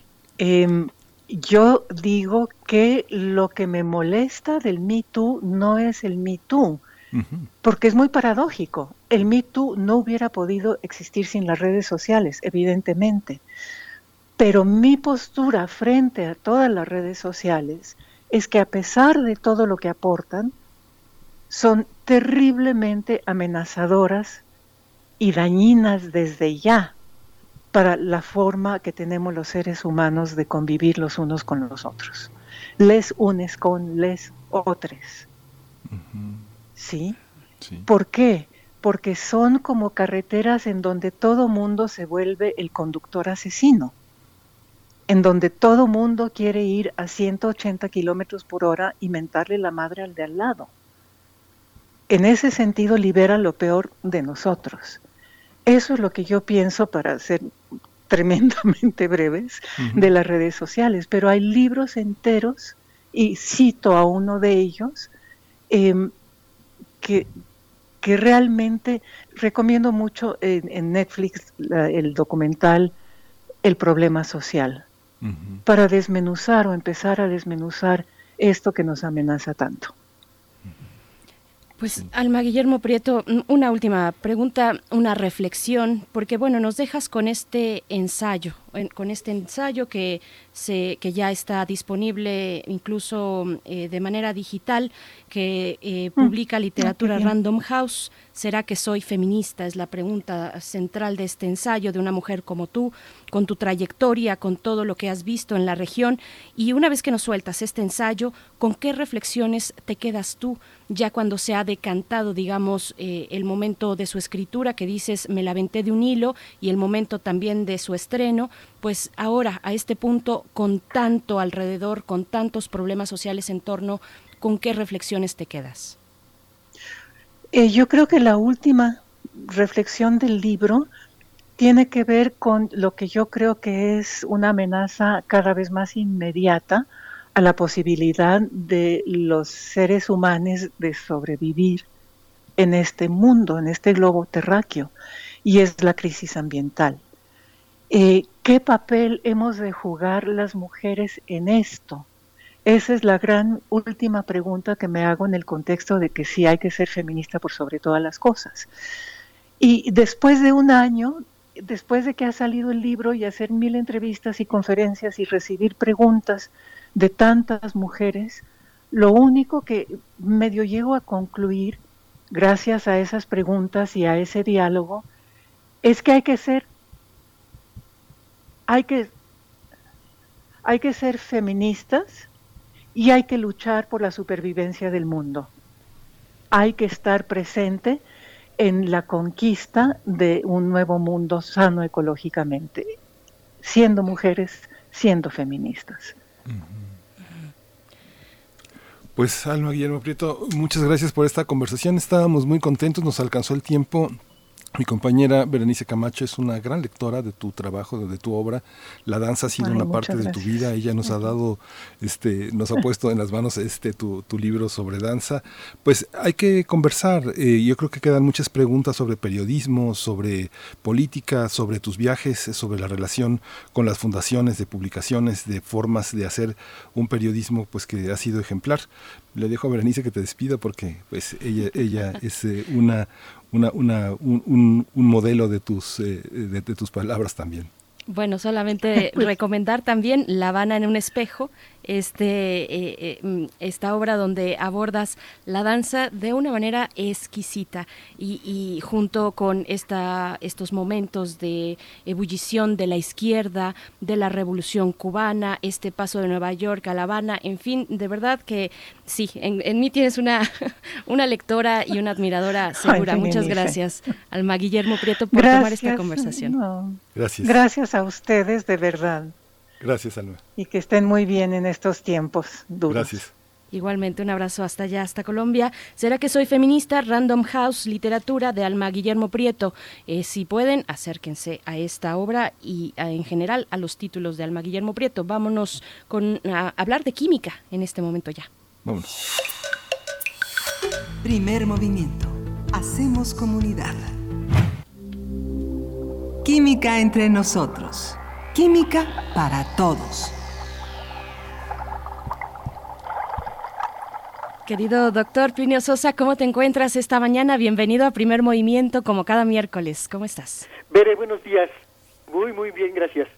Muy buenos días.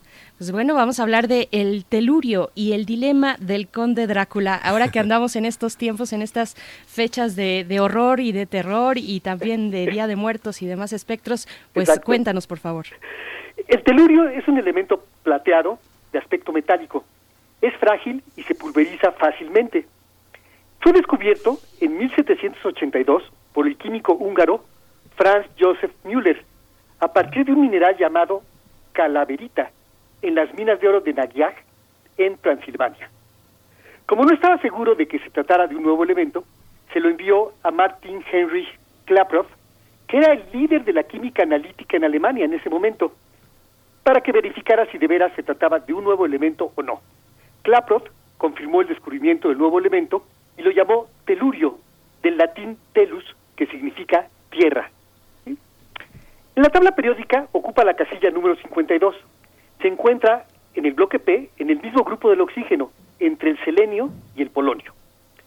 La tabla periódica, entre muchas otras virtudes, se puede ver como una escala de reactividad los elementos ubicados en alguno de los cuatro extremos de la tabla suelen ser sumamente reactivos.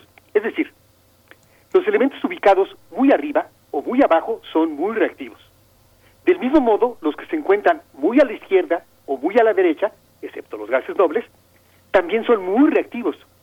Por el contrario, los elementos que ocupan las casillas más centrales son muchísimo más estables. El patrón de la estabilidad son los gases nobles, y es que son los únicos en toda la tabla cuyos átomos tienen completamente llenas todas sus capas electrónicas. Esta característica les da una estabilidad extraordinaria y única. No es el caso para ningún otro elemento. Todos los demás elementos reaccionan de tal modo que puedan adquirir una distribución electrónica de capas llenas, como las de las gases nobles.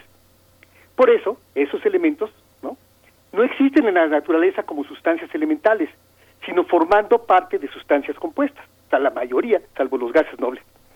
Es decir, todos los demás elementos son wannabe, quieren ser como los gases nobles, se quieren parecer a ellos. Y tienen tres maneras, perder electrones, compartir electrones o capturar electrones.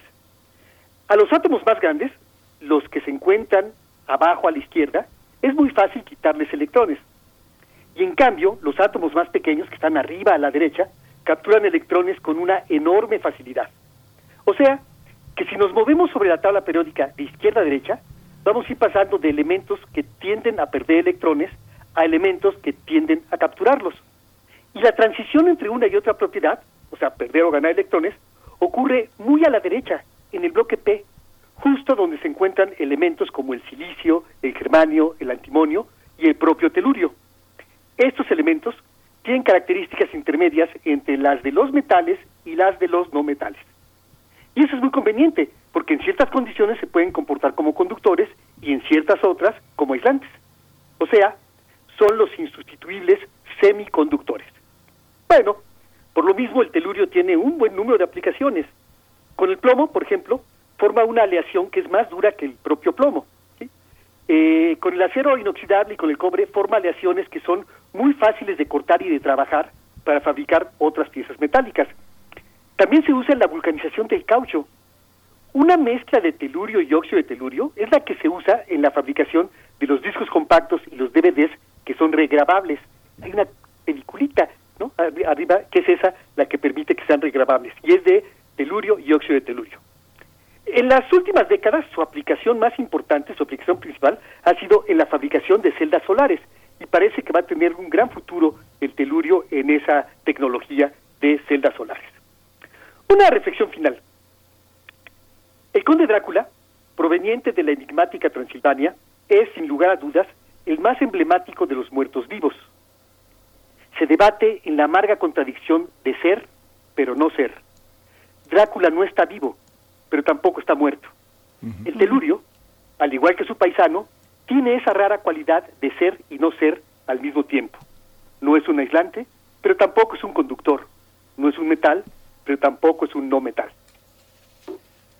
Maravilloso, maravilloso. Gracias, doctor Plinio Sosa. Bueno, nos quedamos pensando en estas, eh, en estas reflexiones, en estos cruces también que haces entre los elementos y, bueno, tantos otros referentes. Eh, muchísimas gracias y en ocho días nos encontramos contigo. Recordamos que te podemos seguir en Twitter, arroba, arroba Pliniux, con X al final, doctor Plinio Sosa. Muchas gracias. Gracias. Muchas gracias, doctor. Miguel Ángel, nos vemos. Pues ya se nos acabó el tiempo. Eh, una última recomendación. Hace unos eh, minutos ya empezó la reunión anual de industriales. En unos minutos va a intervenir el, rector Enrique Grague con el tema de la educación 4.0. Es un, es un panel eh, muy, muy, muy interesante, muy importante, eh, que abrió justamente la secretaria de Gobernación, Olga Sánchez Cordero. Alfonso Romo va a ser una de las figuras importantes. Son tres días que reúnen a más de mil, eh, más de mil este, empresarios industriales. Es uno de los foros más importantes. Por primera vez se realiza de manera virtual. Es un, es una, es un espacio en el que se discutirá muchísimo el rumbo de la, de la inversión extranjera en México, de los resultados eh, en términos de empleo. Un foro verdaderamente muy, muy importante que organiza la CONCAMIN. Vamos a seguirlo, es, eh, eh, vamos a escuchar los términos de salud, educación, desarrollo social, este, que, que, van a estar sobre la mesa en, esta, en este proceso de recuperación del país, Berenice. Así es, y bueno, hoy también por otro, en otro tema, a las 12 del día continúa el coloquio del CIEG eh, en su cuenta de Facebook Mediodía, no se lo pierdan. Lo que ya estamos escuchando se titula 5446 my, Was My Number, es a cargo de Tools and the Mitals, lo que ya estamos, eh, ya está sonando para despedirnos y encontrarnos el día de mañana a las 7 de la mañana. Gracias a todo el equipo y a ustedes por estar en sintonía con Radio UNAM. Miguel Ángel, muchas gracias. Muchas gracias, esto fue Primer Movimiento. El mundo desde la universidad.